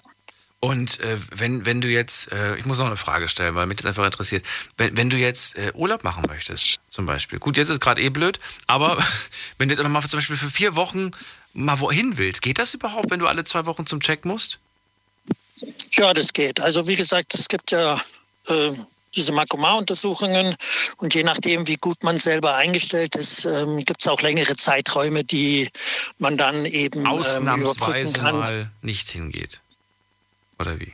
Ja, oder einfach, ähm, wenn ich gute Werte habe, ich gehe meistens dann nochmal vor dem Urlaub direkt. Und mehr als zwei Wochen Urlaub macht man ja eigentlich in der Regel nicht. Und dann kann man direkt vor dem Urlaub gehe ich zum Beispiel nochmal hin und lasse nochmal alles durchchecken. Und ähm, muss halt Thrombosestrümpfe tragen. Ja. Aber du gehst noch ganz normal arbeiten, ne? Du, du, du jobbst ganz Ja, ja, ich gehe ganz normal. Ich gehe ganz normal arbeiten. Wow. Hat auch keinerlei Auswirkungen auf meine Arbeit. Ich liebe meine Arbeit und ähm, ja, daher gibt es da keine Probleme. Vielen Dank, dass du dich all diesen Fragen gestellt hast und ich hoffe, ich habe ja, dich nicht zu sehr in die Enge getrieben. Ja, ja wunderbar. Vielen Dank dann, dass du angerufen hast und äh, bis irgendwann wieder. Ja, ich danke dir. Einen schönen Abend noch und gesund bleiben. Ne? Alles Gute. Bis bald. Ciao. Anrufen könnt ihr vom Handy vom Festnetz. Heute sprechen wir über Herausforderungen und welcher großen Herausforderungen ihr euch gestellt habt. Das dürft ihr mir gerne verraten unter dieser Nummer. Die Night Lounge 0890901. Zwei Leitungen sind jetzt gerade frei und wir haben wen mit der Endziffer 87. Wer da? Hallo? Hört mich da jemand? Hallo. Hm. Da ist keiner. Dann legen wir auf. Dann gehen wir in die nächste Leitung mit der 1.4. Da gruschelt's. Hallo? Hallo, hörst du mich? Ja, wer ist denn da? Ach, hi, ich bin's der David aus Neuwied. David aus Neuwied, ich freue mich. Ich bin Daniel aus, ich wollte gerade sagen Neuwied, nee, aus Ludwigshafen. So, David, ich freue mich. Also, wir reden über Herausforderungen und äh, sind tolle Sachen heute mit dabei. Bin gespannt, was du für eine Herausforderung hattest oder in der du vielleicht sogar gerade steckst. Äh, verrat es mir. Ähm, ich würde mal sagen, also ich, es ist bei mir eher ein schleichender Prozess gewesen. Und zwar ähm, war ich eine Zeit lang echt, beziehungsweise was heißt eine Zeit lang, ich war im Alter von 16 bis 23 ein relativ introvertierter Kerl, ähm, der es, der sich davor gescheut hatte, vor fremden Leuten zu reden und auch in so größeren Konferenzen letztendlich überhaupt mal sein, ja, seinen Mund aufzumachen und seinen Senf dazu beizutragen. Und das hat sich bei mir so mit der Zeit hat sich das extremst gelegt zum Positiven, so dass ich ähm, ja, so dass ich mittlerweile mich eigentlich wohlfühle dabei, mit fremden Menschen in Kontakt zu treten. Es ist jetzt keine ähm, Schicksalsstory, wie es bei den nein, nein, nein, nein. wie bei den anderen nein, war, nein, nein. Ach Quatsch, das muss es, das muss es ja auch gar nicht sein. Hallo, wir hatten vor dem die erste Geschichte war ein Führerschein, fand ich auch spannend. Nee, aber was mich jetzt ja. gerade daran interessiert ist, wie kam es jetzt dazu, dass du da einfach durch den Job, weiß ich nicht, hast du plötzlich einen Job angenommen, wo du plötzlich viel mit Kunden zu tun hattest und dann einfach automatisch plötzlich lernen musstest, auf Menschen zuzugehen oder wie kam es?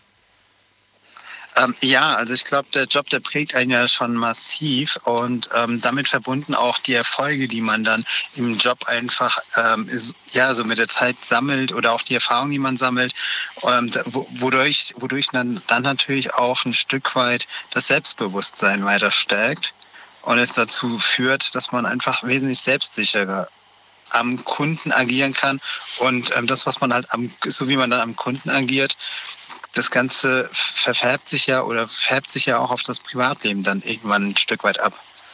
Aber schon wie du es schon wie du es richtig gesagt hattest, also es ist teilweise ist es jobbedingt gewesen.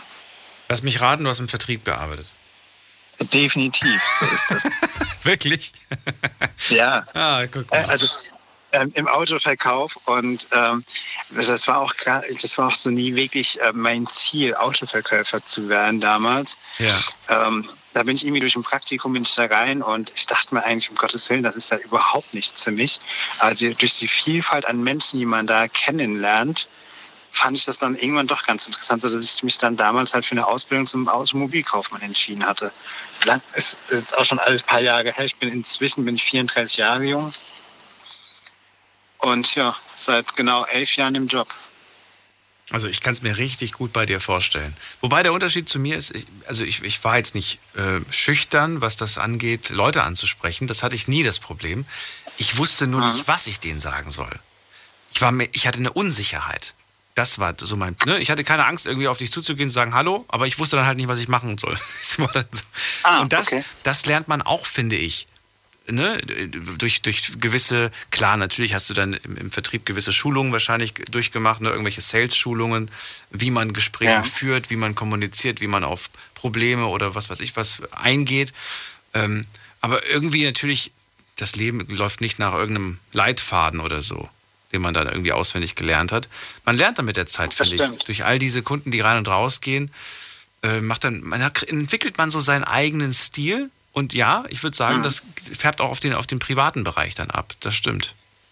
Man geht anders um. Wobei man muss ja, wobei man, ähm, ich musste noch eine ganz lange Zeit differenzieren zwischen dem Kunden, der vor mir steht oder, oder eben am Telefon war, und auch zwischen Kollegen. Also selbst da hatte ich dann noch eine ganz andere Hürde aufgrund wahrscheinlich des mangelnden Selbstbewusstseins, weil man der Meinung war, dass ähm, die Kollegen wesentlich erfahrener sind. Und dementsprechend war ich persönlich eingeschüchtert davon.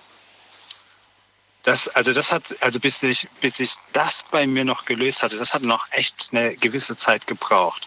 Obwohl ich relativ erfolgreich in meinem Job bin. Ich wollte gerade sagen, eigentlich, und das wollte ich jetzt gerade sagen, gerade die, die Kandidaten und Kandidatinnen, die am Anfang so, so schüchtern und so unsicher und so weiter wirken, das wirkt auf, nicht auf jeden Kunden, aber auf viele Kunden wirkt das sehr sympathisch und vor allen Dingen sehr authentisch. Ne, wenn er, Ja, das- das- ich mag das, das nicht, wenn er, so, wenn er so ein richtiger, weiß ich nicht, du merkst einfach, wenn da jemand aus dem Vertrieb schon seit 15 Jahren in dem Job ist und er will dir was verkaufen, das merkst du einfach, ne? Und du merkst aber auch, wenn da jemand drin sitzt, der, der macht das erst oder die macht das erst seit einem halben Jahr und ist dann, ja, ich muss dann gleich nochmal gucken, ich frage dann gleich nochmal nach, dann merkst du, das macht aber auch eine gewisse Sympathie, finde ich. Äh, Also das, ist auch das, ähm, ist auch so mein größtes Steckenpferd, dass ich einfach sage, ich bin authentisch gegenüber meinen Kunden und das spüren meine Kunden und ich, ähm, was dazu führt, dass halt die Kunden mir auch vieles abnehmen, weil es halt auch genauso gemeint ist und es nicht einfach nur leere Floskeln sind, die ich da in den Raum werfe. Absolut. Absolut. Also, also von daher eher ein schleichender Prozess bei mir, aber nichtsdestotrotz ähm, war das natürlich wegweisend für alles weitere, was danach folgte. Innerhalb, also in, in meiner Karriere. Das kann ich mir vorstellen. Da kann ich mir vorstellen. Ich, ich glaube, man muss vor allen Dingen in diesem Beruf, finde ich zumindest, das war so mein, meine Regel, äh, immer ehrlich sein. Und äh, das, was andere Kollegen vielleicht dem Kunden nicht sagen, weil sie sagen, ja, das Kleingedruckte, das musst du nicht unbedingt nochmal unter die Nase reiben, das habe ich unter die Nase gerieben. Und weißt du was? Ja, es war unangenehm. Und manchmal sind Leute aus der Tür raus, weil sie gesagt haben, will ich nicht. Aber ich wusste ganz genau, das ist kein Kunde, der dann irgendwie zwei Wochen später sagt, das haben sie mir aber nicht gesagt. Weißt du, ich will, ich will, dass die Leute wissen, was sie unterschreiben oder was sie kaufen oder whatever. Ja. Ja, Ähm, was hast du denn, was hast du denn vorher gemacht?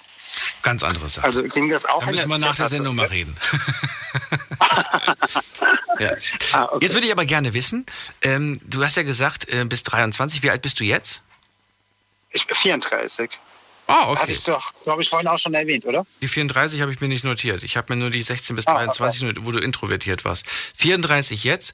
Das heißt, du würdest jetzt sagen, bist du jetzt, nee, extrovertiert, extrovertiert bist du jetzt nicht unbedingt. Normal, oder wie? Oder wie willst du dich Also ich würde jetzt nicht extrovertiert, ja, ja wobei ähm, ein Stück weit auch extrovertiert. Also mir fällt es nicht schwer. Ähm, ich war jetzt auf diversesten Hochzeiten eingeladen in, in den letzten Jahren. Ähm, Auf diverse was? nicht schwer, diversesten Hochzeiten eingeladen. Ja. Da fiel es mir halt auch nicht schwer, äh, meine Rede ganz ähm, frei zu, zu, zu sprechen vor, vor, vor all dem Publikum und ähm, das Ganze auch ein Stück weit unvorbereitet, indem man einfach Anekdoten aus dem gemeinsam Erlebten berichtet hatte. Also das fällt mir, das fällt mir alles nicht mehr sonderlich schwer. Liest du lieber mit einem Zettel oder liest du lieber frei? Äh, was Nee, lieber du? frei. Äh, Also Sprichst so- du lieber also frei so- oder liest du lieber vom Zettel? Äh, lieber, lieber frei sprechen, okay. Lie- Lieber, lieber frei, ansonsten, ähm, ansonsten ver, verzettel ich mich. Also ich sage da immer, also ähm, ist nicht nur ein der Heil gesagter Spruch, sondern es ist wirklich mein Ernst. Ich bin so der typische Mann, der kann keine zwei sein gleichzeitig. Ähm, von der, also wenn ich einen Zett- Zettel in der Hand halten, Zettel in der Hand halten würde, äh, mich dann noch aufs Sprechen konzentrieren müsste, äh, weil dadurch, dass ich das ja nicht eins zu eins ablesen würde, weil es gegen meine Natur entsprechen würde, äh, wäre ich total überfordert. Also von daher lege ich den Zettel lieber beiseite und ähm, denke mir einfach irgendwas aus. Ist besser so. Ich, früher habe ich wirklich Wort für Wort alles aufgeschrieben, wenn ich mal auf einer Bühne stand oder so. Ne? Und heute Mhm. ist es wenn es jetzt eine ganz große Sache ist, aber das machen, glaube ich, die anderen nicht anders, ähm, die im Fernsehen sind, nur noch Stichpunkte. Ne? Punkt 1, was, Punkt 2, Punkt 3 Punkt und so weiter und so fort. Genau, damit man einfach so einen roten Faden noch beibehalten Ja, kann. und falls du weißt, habe ich was vergessen, habe ich nichts vergessen, guckst noch mal kurz drauf, Ja. siehst, nö, habe alles im Prinzip durch. Damit fährt man eigentlich ganz gut. Ja, das stimmt. Aber die Erfahrung muss man halt auch erstmal gemacht haben. Man muss es, also man muss einfach mal ins kalte Becken gestoßen werden und immer mal wieder an sich üben und trainieren. Und ähm, irgendwann kommt es auch von selbst. Das ist wohl wahr. Sehr schön. David, willst du noch was sagen, was, was ich vergessen habe zu fragen, oder war es das? Ähm, nee, danke, das war's. das war's, okay. Dann ähm, vielen, vielen Dank für das Gespräch und dir einen schönen Abend. Ich habe zu danken. Dir auch einen schönen Bis Abend bald. und bis bald. Tschüss. Ciao, ciao. So, anrufen vom Handy und vom Festnetz, die Nummer zu mir. Die Night Lounge 0890901. So, wen haben wir in der nächsten Leitung? Wer wartet am längsten? Es ist äh, Katrin von der Mosel. Katrin, vielen Dank fürs Warten. Hallo Daniel, guten Abend. Hallo, komm näher zu mir. Ja, ich hab dich auf dem Tisch liegen. Oh. Das wollten wir doch erst nach der Sendung machen. Katrin. ja, haben wir ein bisschen bevorzugt dann. So, wir sprechen über Herausforderungen. Also erzähl. ja, also ich würde sagen, ganze Leben ist eine Herausforderung, wenn man weiß halt, wie man was anfassen tut, ne? Man wird immer geprüft. Das ist wohl wahr. Wo hast du das Gefühl, wo wurdest du am meisten geprüft? Oh, da müsste ich weit ausholen, da reicht eine Sendung nicht. Okay, dann, nimm- dann nimm eine kleine Herausforderung. Dann nimm nicht die, dann nimm eine andere. Wo du sagst, doch, das war auch eine, die habe ich gemeistert. Von der kann ich dir kurz und knackig berichten. Ja gut, ich sage jetzt mal eben, wo am Anfang die Frau, wo angerufen hat, wo alleinerziehend nach Deutschland gekommen ist, muss ich echt sagen, Chapeau. Also da ziehst du Hut vor. Wobei ich sagen tue, bei mir, von meiner Erziehung her, ich habe auch drei Kinder, ähm, ich fand es auch eine Herausforderung. Mit drei Kindern? Die drei Kinder alleinerziehend. Ich hatte jetzt, letzte Woche hatte ich Gespräche in der Schule gehabt mit dem Kindesvater, also von den beiden. Und zu Mutter und Vater gehört immer, also zu, zu zwei Kindern gehört immer Mutter und Vater. Aber der Papa meint dann, ich hätte mir das Leben so ausgesucht und ich hätte dafür die Sorge zu tragen. Bitte was? Ja. Er hat sich einfach aus dem Staub gemacht und hat dir. Nein, nein, nein, nein, nein. Also die Gespräche laufen überwiegend über mich, also was jetzt die Kinder betrifft, schulisch. Und da wird halt nur immer gesagt von ihm, du hättest müssen das machen, du hättest müssen das machen. Und ich habe dann am Donnerstag, zu ihm, am Donnerstag zu ihm gesagt gehabt, äh, war, warst du nur den Samen, der Samenspender? Entschuldigung, entschuldige bitte die vulgäre Aussprache, aber da kocht es mir, ne? Und? Seine, seine Antwort, seine Reaktion? Keine Antwort. Zahlt er Unterhalt? Ja, ja. Ich muss dazu sagen, meine Kinder haben auch Schwerpunkt äh, äh, ganzheitliche Entwicklung. Das heißt, die haben eine Beeinträchtigung. Ich hatte ja schon öfters mal bei dir angerufen. Sie schaffen es auf den freien Arbeitsmarkt, aber ich muss sagen, ich muss als Mutter bin ich stolz, dass ich es alleine geschafft habe. Es ist halt verdammt schwierig, aber Wie alt sind die denn jetzt? Die sind schon groß, ne? Die werden jetzt 18. Ach, alle? Nein, kann nicht sein. Nee, alle nicht. Der älteste 24 und die zwei sind dann 18. Sind Jetzt Zwillingsgeschwister? Sind Ja, ah, genau. Wie schön. Eineigig oder zweieigig? Zweieigig. Zweieigig, okay. Zweieigig. Ja, hat er auch einen Schlaganfall. Hatte ich ja bei dir schon mal Mhm. erwähnt gehabt. Aber ich hab's geschafft. Und der Herr eben am Telefon, ich kann nach, also kann mit ihm mitfühlen, wie es einem geht. Also ich habe immer meine Kinder geholt und habe mich dann halt an denen hochgezogen, dass es weiterläuft. Das glaube ich dir. Man ist nicht mehr 100% Mensch. Für mich bist du das mehr als, ja, so manch anderer Mensch. Ja, aber man fühlt sich selbst nicht so hundertprozentig. Also der Mann eben am Telefon, muss ich sagen, da kriege ich ein schlechtes Gewissen, weil er geht wieder arbeiten. Also ich kann nicht mehr auf den freien Arbeitsmarkt. Ja, aber das, das, das, äh, da darfst du dir keinen Vorwurf machen oder darfst du, das, so darfst du nicht denken, weißt du? Ich habe das gleiche Gespräch gerade im Bekanntenkreis. Da gibt es auch eine Person, der es gesundheitlich gar nicht gut geht, mehrmals schon im Krankenhaus gewesen innerhalb der letzten vier Monate. Äh, Ja. bestimmt dreimal und dreimal immer irgend so einen Bypass bekommen. Ich wusste bis dato auch gar nicht, was das ist, bis, bis ich es dann erklärt bekommen habe. Also eine ganz üble Sache. Aber diese Person hört nicht auf, arbeiten zu wollen. Und dann, und dann habe ich gemeint, so, das kann doch nicht wahr sein. Man, man muss ja auch mal zu Hause bleiben und so weiter. Und Ich äh, muss sagen, mir würde, mir würde es gut tun, arbeiten zu gehen, für nochmal, sag ich jetzt mal, unter Menschen zu kommen, dass man das Gefühl bekommt, gebraucht zu werden. obwohl genau das mein- hat er gesagt. Genau das hat er gesagt. Ja, Ich ja. brauche das. Und dann hat er gesagt, wenn ich zu Hause bleibe, bin ich, sage ich dir, in einem, in einem halben Jahr unter der Erde. Habe ich gesagt, willst du, glaube ich nicht. Also doch, weil ich gehe zu Hause ein. Ich brauche was zu tun. Man braucht eine Erfüllung im Leben. Ja. Ich meine, Kinder, das ist schon wichtig, die Erziehung, alles. Aber es gibt ja wie viele Mütter, wo auch noch nebenbei arbeiten gehen. Ne? Natürlich, ja. Na, Du wirst was finden, Kathrin, da bin ich sicher. Ja, ich denke mal. Also ich bin jetzt erstmal am Aufatmen, dass ich das mit den Kindern jetzt Ja. geschafft habe. War mühsam, aber ich ärgere mich halt immer, wie man so sich aus der Atmosphäre rauszieht als Vater, wo man dann sagt, ja, du hast dir das Leben so ausgesucht. Ich muss dazu sagen, er war verbal gewalttätig zu mir. Hatte drei Anläufe gehabt, von dem wegzukommen und ich würde lieber als Penner unter die Brücke gehen, wie als wenn ich bei ihm wieder wird zurückgehen. Ach du meine Güte. Hm. Ja, ja. Und wie gesagt, auch eben der Mann, wo angerufen hat, mit dem Automatenspielen, das hatte ich auch mit dem ersten Mann. Also ich habe da einen totalen Graul gegen Automaten. Ich könnte da eine Axt reinschlagen. Weil der hat alles verspielt und im Endeffekt, man hatte nichts zum Essen am Tisch. Das ist überhaupt nicht gut. Mensch, wir hätten mal wirklich reden müssen, Kathrin, als wir vor, ich glaube, das war, wann war das denn, als wir die offene Runde hatten und als wir so viel über, über das Thema, ähm, über das Thema äh, Erziehung gesprochen haben.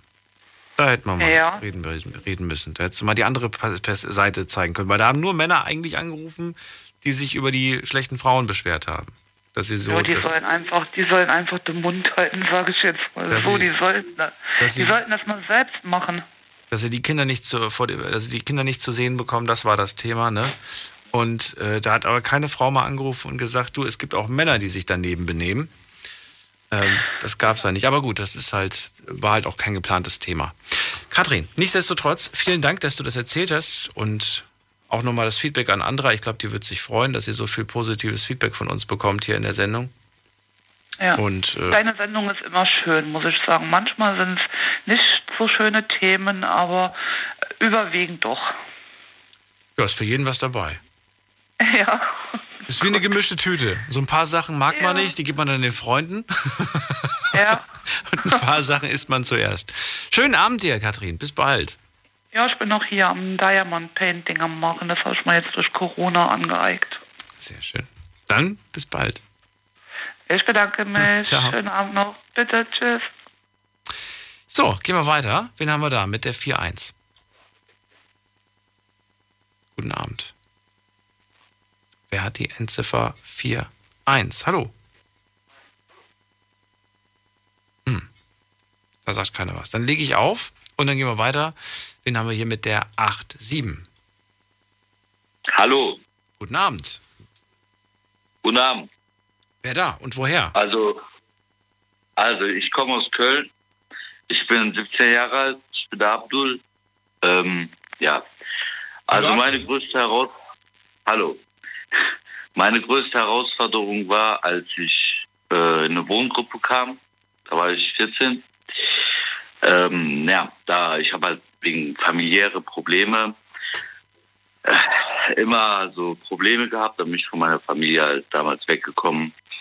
Und da war es halt, da meine größte Herausforderung war, mich von meinen Eltern zu verabschieden. So. Da gibt es auch keine lange Geschichte, so ehrlich. Ja doch, erklär's mir. Mit 14 musstest du dich von deinen Eltern verabschieden. Warum? Ja, ich habe halt viele Probleme gehabt. So, also Freunde haben mich halt angestiftet zu Sachen, zum Beispiel Klauen oder irgendwelche Drogendeals und so ein Scheiß. Und das war halt mein hauptsächlich mein Grund. Wann fing das Ja, an? genau. Wann, wann hast du angefangen, äh, ja, Mist zu bauen? In wie vielen Jahren fing das an? Das war halt, das war halt in, mit 13 Jahren. Achso, von 13 bis Da- 14 hast du Mist gebaut. Nein, von 13 bis 16. Ah. Oh, aber mit Vor 14, aber mit 14 schon ins Heim. Genau, genau. Jetzt, jetzt musst du mir mal erklären, warum, das verstehe ich manchmal nicht, warum geben die Eltern nach so, nach einem Jahr, nach so, nach so einer kurzen, in Anführungsstrichen, kurzen Zeit, das Kind direkt ins Heim? Waren deine Eltern überfordert mit der Situation oder warum? Nein. Also, ich fange mal von vorne an. Also, ähm, ich war sieben Jahre alt. Mein Vater, der hat mich gehauen. Ich bin äh, zum Jugendheim gekommen. Und, äh, also fast zum Jugendheim. Und dann hat mein Opa, also der Vater von meiner Mutter, äh, einen Anwalt genommen und mich zu sich genommen. Deshalb sage ich immer wie Eltern zu meinen Opa, Oma und Opa so. Ist doch schön. Ja, verstehe ich voll und ganz. Kann ich nachvollziehen, ja. Also Genau. die Eltern, äh, die, die, die, die Großeltern mütterlicherseits, die haben dich zurückgeholt. Genau. Und was dann passiert ist, musst du mir gleich sagen. Wir müssen eine ganz kurze Pause machen, Abdul. 30 Sekunden, gleich hören wir uns wieder. Äh, nicht auflegen und ihr könnt gerne anrufen. Bis gleich. Big FM. Liedergut. Music made in Germany. Mit Audrey Hanna. Und natürlich gibt es auch diesen Sonntag wieder eine neue Folge Liedergut. Nur bei uns, 18.45 Uhr geht es los und Audrey hat natürlich wieder Prominenz aus der deutschen Musikszene dabei. Darauf dürft ihr euch freuen. Und außerdem Kommt uns gerne jetzt schon besuchen im Liedergut Music Made in Germany YouTube-Kanal Mhm. oder bei mir auf Instagram, Audrey Henner. Ich freue mich auf euch. macht das. Viel Spaß wünsche ich euch. Liedergut. Auf Big FM. Deine Night Lounge. Night Lounge. Night Lounge. Auf Big FM Rheinland-Pfalz, Baden-Württemberg. Hessen, NRW. und im Saarland. Heute sprechen wir über Herausforderungen. Und ich würde gerne wissen, was war denn so eure größte Herausforderung bisher in eurem Leben? Ähm, Abdul ist dran, kommt aus Köln, 17 Jahre jung und ähm, ja, er fängt jetzt gerade mal ganz von vorne an. Aber ich hoffe nicht zu lang, Abdul. Wir müssen, musst, musst dann kleine Sprünge machen. Wir sind gerade aktuell stehen geblieben bei, ich war sieben Jahre alt, als äh, ich zu Hause von meinem Papa geschlagen wurde. Ich kam ins Heim. Die Großeltern mütterlicherseits, also der Opa, äh, der für mich wie ein Vater ist, der hat mich dann wieder da rausgeholt. Und dann? Genau. Dann war es halt so, dass ich, wie soll ich sagen, da halt dann bei meinem Opa gewohnt habe, halt so bis 13. Und dann fing es halt mit den Problemen an. Erstmal Schule und dann fing es mit den grundsätzlichen Problemen an mit den Freunden. Man sieht halt so Freunde, die machen halt was Krasses und so, dann denkt man sich erstmal so, da mache ich jetzt mal direkt mit. Und so war es auch bei mir. Ja, ehrlich gesagt, mein Opa war da nicht wirklich so überfordert. Also er fand es halt auch richtig blöd, was ich da getan habe, aber wo halt das Problem lag, das war einfach die Schule. Die Schule hat dann direkt Jugendamt angerufen, da hatten wir halt diese Pro- Probleme halt so, ne? Ja. Ich habe nicht Stopp gesagt, ganz ruhig. Was, ist- was, was ist dann passiert? Sind wir, sind wir jetzt schon alle Jahre durch? Bis, ich meine, gut, der Sprung ist vielleicht gar nicht so groß von 14 bis zu 17, aber das heißt, hat sich das Umfeld geändert, ist die Frage, die ich mir gerade stelle. Wie hat sich das Schu wie hat sich die, ja, die Schule jetzt, was hat sich da getan? Was hat sich da entwickelt? Also, so großartig hat sich da eigentlich nicht so viel entwickelt. Es war so, ich bin in die Wohnung nach Dormagen und dann nach Remscheid und so weiter und so fort. Und ähm, da war es halt so, ich bin jetzt äh, gerade wieder bei meinem Opa. Also alles hat sich wieder in Ordnung gebracht. Also alles ist wieder so, wie es sein soll. Und ja, Das klingt wie, als ob du einen kurzen Ausflug gemacht hättest und du hast halt auf dem Ausflug äh, ein paar Porzellantassen kaputt gemacht. Aber alles ist wieder gut. Es, so ist es ja nicht. Da liegt ja, da liegt ja trotzdem etwas, äh, da liegen ja ein paar Scherben und äh, die, die Genau. vergisst wahrscheinlich der Opa auch nicht und die hast du auch noch nicht vergessen. So viel Zeit ist noch nicht vergangen. Was hat sich denn aber Ja. jetzt geändert? Hast du, hast du das Umfeld geändert? Hast du noch diese Freunde? Wie, wie groß ist die Gefahr, dass du wieder mit diesen Leuten abhängst oder dich auf irgendwelche komischen, dubiosen Dinge einlässt? Also, die Gefahr, die ist jetzt nicht mehr so wirklich da, weil ich mich wirklich nicht mehr mit denen treffen will und die wohnen auch ein gutes Stück weg. Und ich, ich bereue auch die Sachen, die ich bis jetzt getan habe. Weil die Beziehung jetzt zu meinem Opa, die ist noch gut, aber nicht mehr so gut wie früher so. Ja, der Sache Und- kann ich mir vorstellen. Aber Aber, aber es bringt sich halt alles wieder in Ordnung. Man kann sich das so vorstellen, ich lasse ein Glas fallen und nacheinander kleben sich wieder die Scherben zusammen so. doch die Risse Genau. bleiben ja, sagt man. Man sieht sie. Ja. Hm. Wird noch eine Zeit bleiben. Das wird so bleiben. Ja, ich, ich frage mich nur, in, inwiefern du aus dieser ganzen verrückten Zeit, sage ich mal, um es fast schon nett zu formulieren, was du daraus mitgenommen hast für dich. Ich meine, du bist noch so jung. Und daher würde ich gerne wissen, hast du daraus jetzt irgendwas gelernt? Ist das irgendwie lehrreich gewesen, diese, diese, diese, diese Sachen? Oder sagst du, ich habe davon nichts mitgenommen?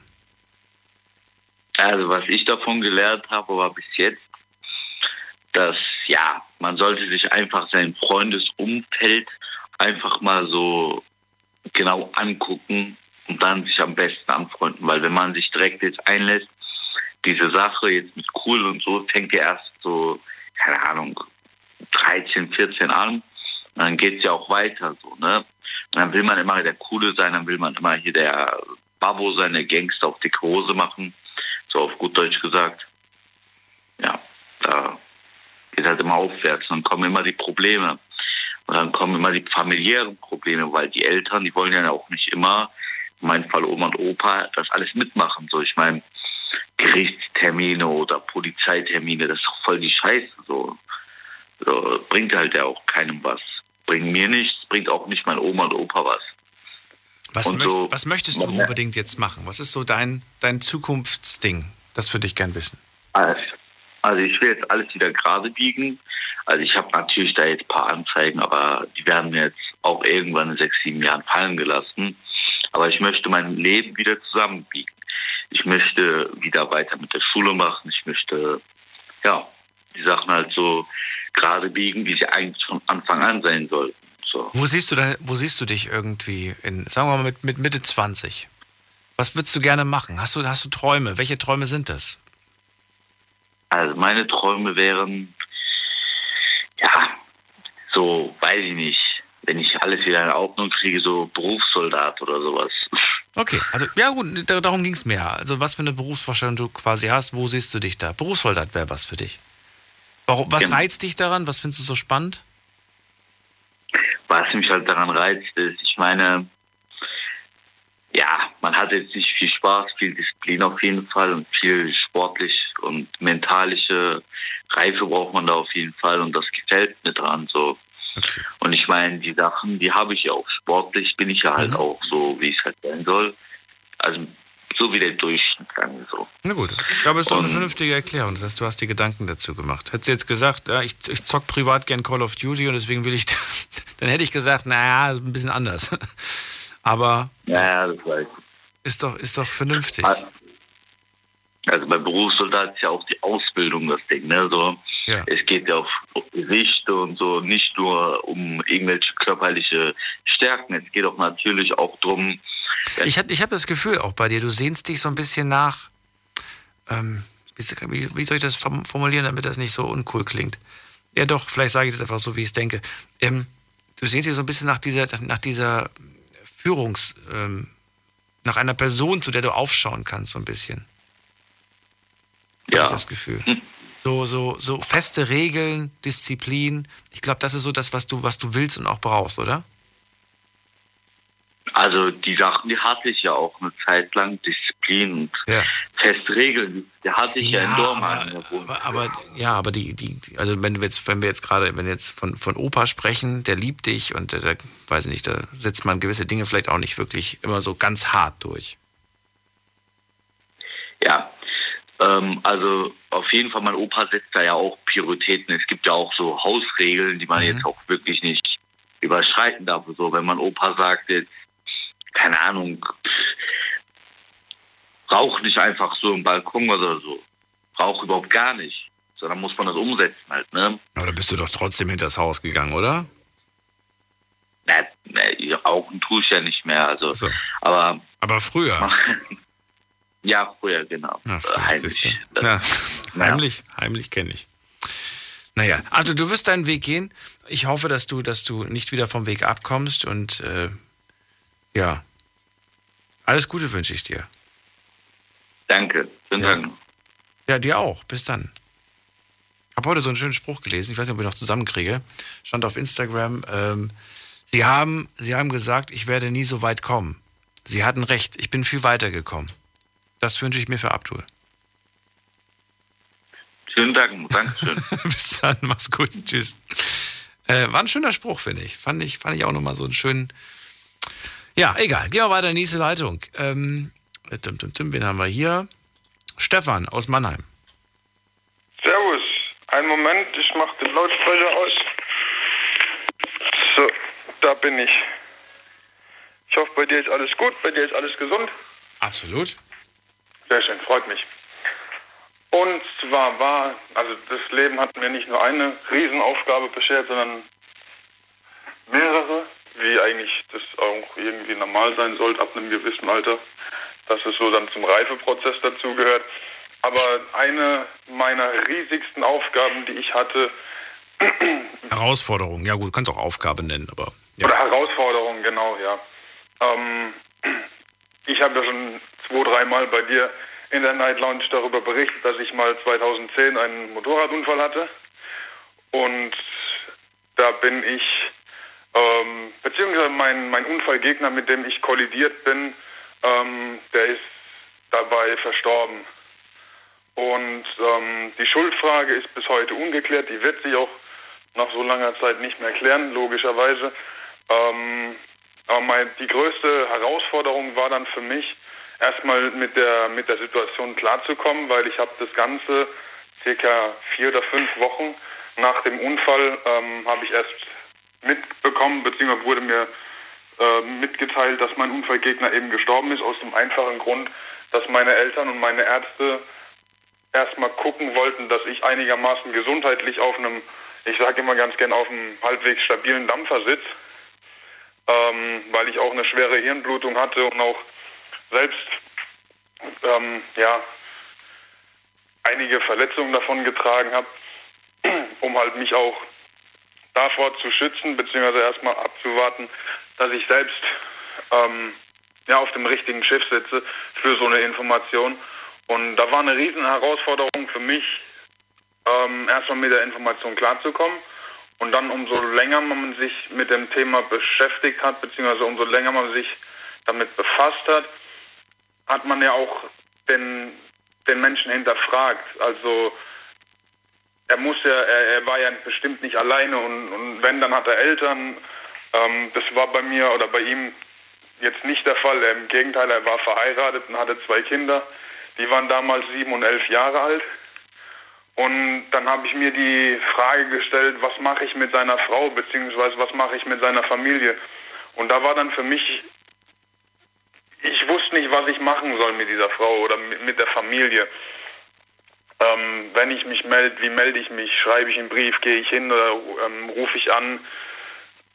Und dann habe ich relativ schnell für mich herausgefunden, dass das Persönlichste ist, dass wenn, wenn ich mich melde, dass ich dann hingehe. Und dann stand ich aber immer noch zwischen den Stühlen, melde ich mich oder melde ich mich nicht. Mhm. Und dann habe ich auch, ich war, ich war nach dem Unfall, ich war insgesamt über 15 Wochen in, in Reha und hatte dort auch einen, einen Neurologen.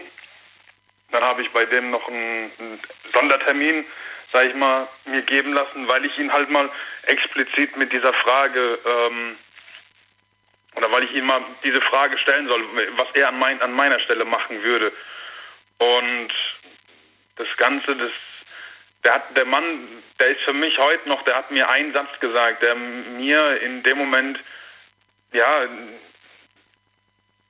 ich, ich, er hat mir halt eine Sicht gezeigt oder einen Satz gesagt, wo ich das Ganze, wo ich meine ganzen Theorien über Bord geworfen habe. Also für mich hatte die Frau zwei Möglichkeiten zu reagieren. Ähm, entweder, jetzt mal krass gesagt, sie gibt mir eine Ohrfeige und sagt, verschwinde, was willst du hier? Mhm. Oder sie sagt, okay, ich nehme es an und, und geht praktisch auf mich ein oder ne, wir können uns zusammensetzen und uns unterhalten oder uns austauschen. Wobei ich beides verstehen kann und akzeptieren kann, akzeptieren muss. Und also, ähm, ja, aus dieser besagten Stunde bei meinem Psychologen, da wurden effektiv gefühlt, also fünf Minuten draus, wenn es hoch waren, da kam der Satz, der mir relativ viel geholfen hat. Du musst nicht wissen, was für die am besten ist und mit was die Frau am besten leben kann. Du musst wissen, was für dich am besten ist und mit was du am besten leben kannst. Und dann ist, ein, also der hat, den, der hat den Punkt noch nicht richtig hinter den Satz gemacht. Ich war damals 18 Jahre alt, hatte noch vom Leben relativ wenig Ahnung, war gerade mitten in der Ausbildung drin. Und ähm, als, als allererst an was ich gedacht habe, waren an meine Kinder. Ich hatte damals noch keine, ich bin jetzt erst seit 2015 Vater, also was heißt erst. Ähm, aber ich habe mit 18 halt definitiv an meine Familie gedacht und habe mir dann gesagt, meine Kinder werden fragen. Meine Kinder werden, mein, die Narben sprechen für sich, mein, mein Leben spricht für sich und dann irgendwann kommen die Fragen und dann, ja, ich habe einen Motorradunfall gehabt etc. pp. Und dann irgendwann kommt die Frage, was ist mit dem passiert. Und dann habe ich habe ich mir geschworen, oder weiß ich, geschworen auch nicht, aber ich habe mir gesagt, ich werde meine Kinder nicht anlügen. Erst logischerweise, erst wenn sie in einem dementsprechenden Alter sind. Aber irgendwann, wenn, ich, wenn dann meine Kinder mitkriegen, dass, oder wenn dann meine Kinder erfahren, dass der Mann gestorben ist, und ähm, dann habe ich mir vorgestellt, kommt doch irgendwann die Frage, Papa, was hast du mit seiner Familie gemacht? Und ich wollte nicht der Papa sein, der sagt nichts.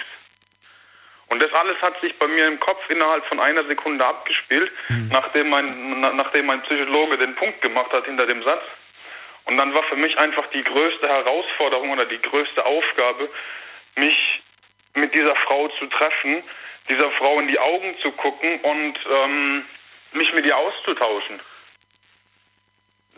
Also das war eine Erfahrung, ich wünsche es keinem, wobei ich vor dieser Frau mein Leben lang den Hut ziehen werde, wie sie mit der Situation umgegangen ist. Dummes Beispiel. Ähm, die Frau hat noch äh, die Möglichkeit gehabt, mich auf dem zivilrechtlichen Weg anzuklagen, weil die, das Verfahren gegen mich mangel, ähm, wegen fahrlässiger Tötung wurde mangels Beweisen eingestellt. Mhm. Ähm, kurz zu meiner zum ja, zu mir, also ich kann mich an, an diesen Unfall überhaupt nicht mehr erinnern. Ich habe eine Amnesie die geht bis in den, ja, also einen Abend davor. Also ich weiß nicht, wie ich nach Hause gekommen bin. Und dann weiß ich erst wieder ab der, auf der Intensivstation, was da ungefähr gewesen sein kann oder was da ungefähr war. Aber in Kontakt seid ihr nicht mehr, oder? Nein, ich habe die Frau in meinem Leben zweimal gesehen. Okay. Den, den Erstkontakt, den hat meine Mutter organisiert. Ja. Ähm, dann hat die, dann hat sie halt dafür gesorgt, dass die Kinder aus dem Haus sind was auch logisch ist, weil ja, natürlich, ja verstehe ich. Die, die, waren sieben und also die waren damals sieben und elf Jahre alt. Dann habe ich die, dann habe ich die ähm, des öfteren Mal gesehen, wenn sie an der Unfallstelle waren, weil die Unfallstelle ist auf einer auf einer oder an einer Bundesstraße und die fährt, die fahre ich jedes Mal, wenn ich in, nach Mannheim in die Stadt reinfahren will. Und dann habe ich diese Frau einmal dort gesehen, als sie alleine war. Und dann habe ich mir ja, meinen Mut zusammengenommen. Mir waren alle Termine, also meine damalige, in Anführungszeichen, Schwiegermutter, beziehungsweise die Mutter meiner damaligen Freundin lag im Krankenhaus. So blöd wie es klingt, aber da war mir das auch gänzlich egal. Der ging soweit einigermaßen gut, aber ich wollte wissen, wie es dieser oder wie es der Frau geht. Diese Frau klingt immer so ein bisschen herab, ja. Aber ich wollte wissen, wie es der Frau geht und wie es den Kindern geht. Und ähm, ja, also das, das war so die größte, eine der größten Herausforderungen, die sich dann mehr oder minder durch den Unfall ja, mir noch gestellt haben oder vor die ich noch gestellt wurde. Braucht kein Mensch, aber ich hoffe jedem, wenn er mal in meiner Situ Situation sein sollte, was ich wirklich keinem wünsche, aber ich hoffe für jeden, dass der, dasjenige genauso reagiert wie die Frau bei mir. Ganz kurz noch, Sie hatten wegen, um, um das Thema noch zu beenden, sie hatte noch die Möglichkeit gehabt, mich auf, auf zivilrechtlichem Weg anzuklagen. Hast du gesagt, hat sie nicht gemacht. Habe ich gesagt, okay, ja. Hat das war auch sowas, ja. Ich wurde im, ähm, ich wurde im Februar wurde ich operiert 2011 und das war, das muss im März oder wann gewesen sein, wo ich mich mit der Frau getroffen habe. Und dann sitzt die Frau da und sagt, hey, pass auf, du bist 18 Jahre alt, du darfst dein Leben komplett auf den Kopf stellen oder 19. Ähm, du darfst dein Leben komplett auf den Kopf stellen. Warum soll ich dir noch Steine in den Weg werfen? Mein Mann wird dadurch auch nicht mehr lebendig. Das Einzige, was mir immer noch im Hinterkopf geblieben ist, das sind seine Kinder. Das sind zwei Jungs. Ähm, weil ich kann nur von mir ausgehen. Wäre ich an deren Stelle, ich hätte mich schon längst gesucht. Und ich warte im Ende, ich warte nicht drauf, aber ähm, Du hast so ein Gefühl, dass das irgendwann ich habe mich passiert. damals, ich habe mich damals schon darauf eingestellt. Irgendwann stehen mal zwei Jungs vor mir oder zwei junge Männer und sagen, hey, pass auf, wir sind die und die. Und jetzt sag mal du, wie war das da? Aber Das kann, das weiß ich, wer weiß, ne? ob das so Ja, kommt. Aber du bist, glaube ich, ich glaube, du hast das Szenario oft genug in deinem Kopf durchgespielt, gehe ich von aus. Das heißt, du wirst wahrscheinlich dir schon überlegt haben, wie du darauf reagierst, oder? ja, natürlich, natürlich. also ich, ich ich werde den, ich, ja, also, ja, natürlich, also Tür zuschlagen bringt nichts, im Gegenteil. Nee, also jetzt krass gesagt, also sollten die zwei, ich habe auch, ich habe auch damals beim, nachdem ich die, nachdem ich die Frau meines Unfallgegners zum zweiten Mal getroffen habe, ich habe ihr meine aktuelle Handynummer gegeben. Ich hatte auch die Möglichkeiten, schon so oft meine Handynummer zu wechseln. Im Gegenteil, also ich, mir wäre stellenweise immer sogar lieber gewesen. Okay. Mir wäre es stellenweise sogar lieber gewesen, weil ähm, diese Blockiererei und so, das nervt langsam. Aber Echt, blockierst du so viele Menschen? ja, eben, ja, aber äh, ab und zu haben auch mal Leute meine Telefonnummer, die müssen sie gar nicht mehr haben, aber ist auch relativ egal. Aber im Endeffekt ist diese Frau oder ist die Frau beziehungsweise die Kinder meines Unfallgegners sind noch so der einzige Grund, warum ich meine Handynummer habe, weil ich nicht die Möglichkeit hatte, ähm, Mit denen zu sprechen, weil die noch so oder jung waren. zu. Ja. Genau, genau. Stefan, ich muss weiter, ich muss es leider jetzt abkürzen und sagen, vielen Dank, dass du mir das erzählt hast und die Sendung ist gleich Vielen vorbei. Dank, dass du zugehört hast. Schönen Abend wünsche ich dir, bleib gesund Danke und gleichfalls. bis zum nächsten Mal. Mach's gut. Bis zum nächsten Mal. Die Ohren steif. Ciao, ciao. So, wen haben wir in der nächsten Leitung? Ähm, jetzt gerade sind alle Leitungen voll. Das hätte ich mir zum Beginn der Sendung gewünscht. Was haben wir denn jetzt hier? Äh, da ist jemand mit der 5-2. Hallo.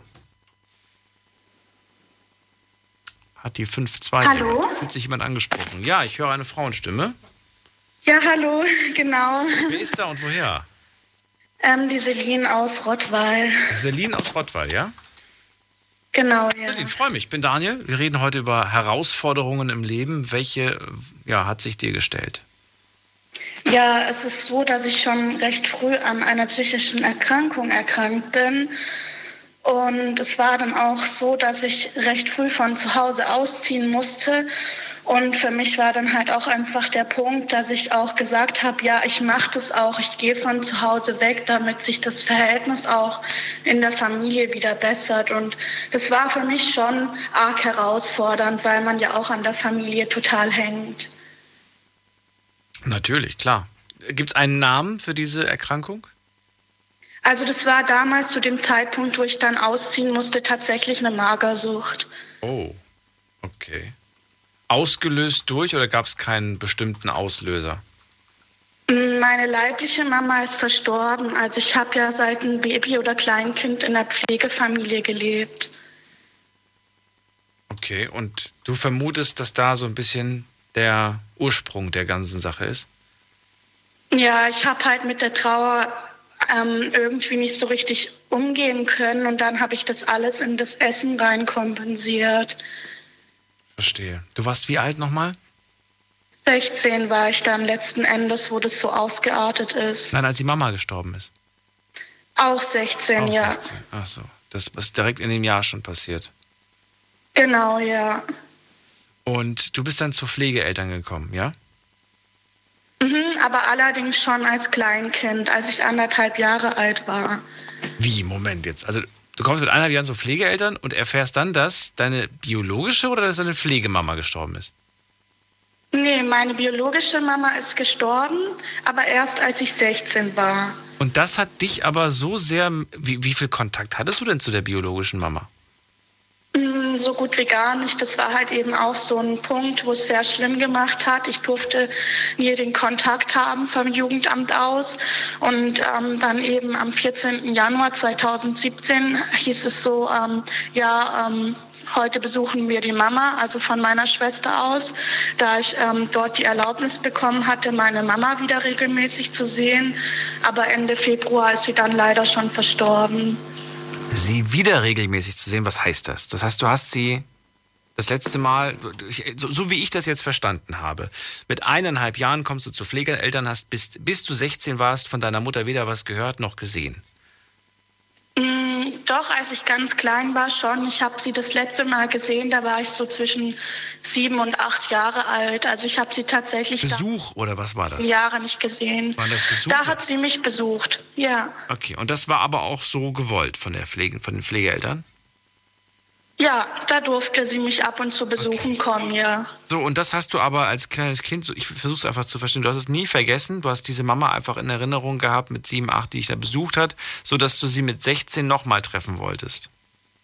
Genau, ja. Da habe ich sie dann besucht mit meiner Schwester zusammen.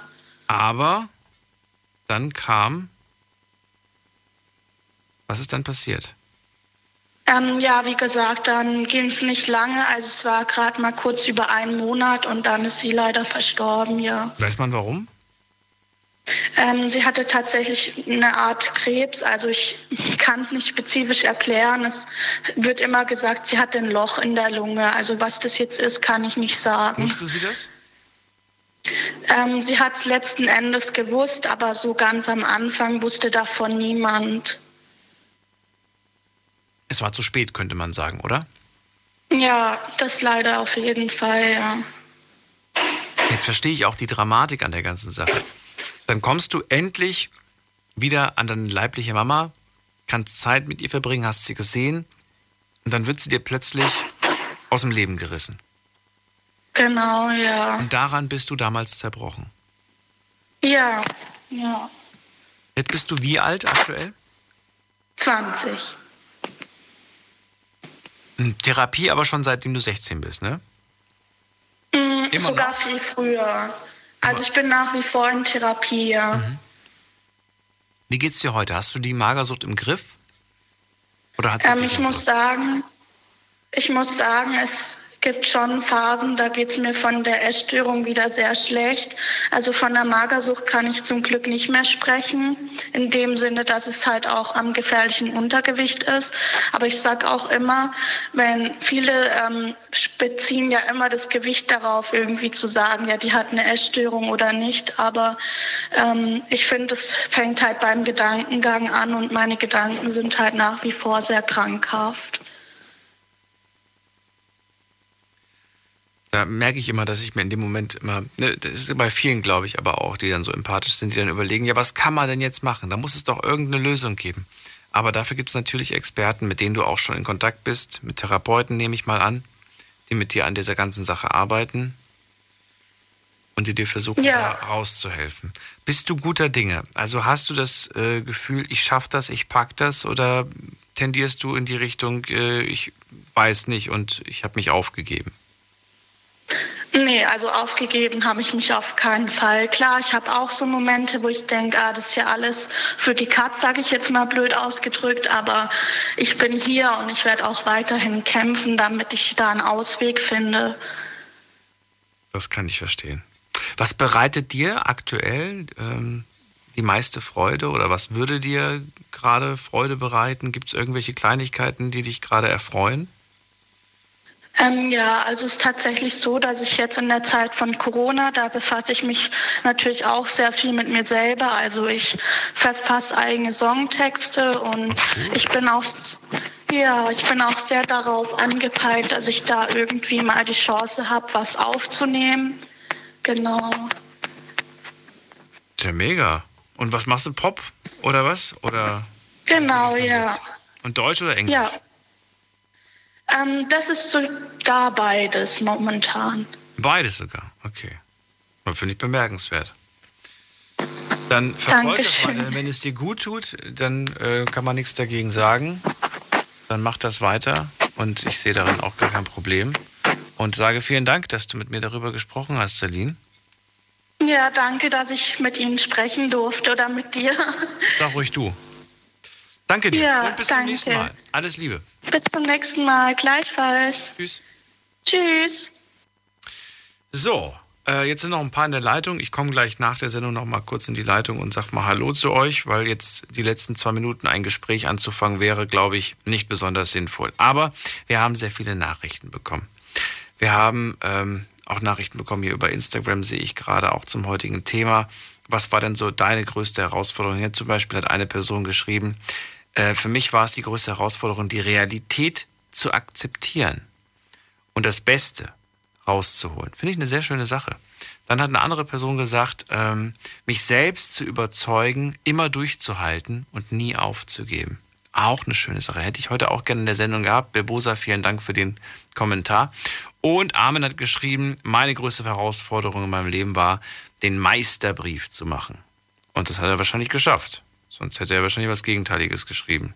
Auch da freue ich mich. Vielen Dank für die zahlreichen Einsendungen, die reingekommen sind über Instagram, mitgemacht haben bei dieser Frage. Äh, 430 und ich habe jetzt einfach nur so die, äh, ja, die Topics quasi vorgelesen. Und ansonsten war es das im Großen und Ganzen. Vielen Dank für eure Herausforderungen, die ja nicht nur in der Vergangenheit liegen, sondern auch in der Zukunft liegen. Und äh, ich glaube, man darf den Kopf nicht in den Sand stecken. Man muss immer gucken, positiv nach vorne blicken. Es wird schon irgendwie weitergehen. Ne? Wie sagt man so schön, dieser eine Spruch? Ähm, am Ende wird alles gut. Und wenn es nicht gut ist, dann ist es noch nicht zu Ende.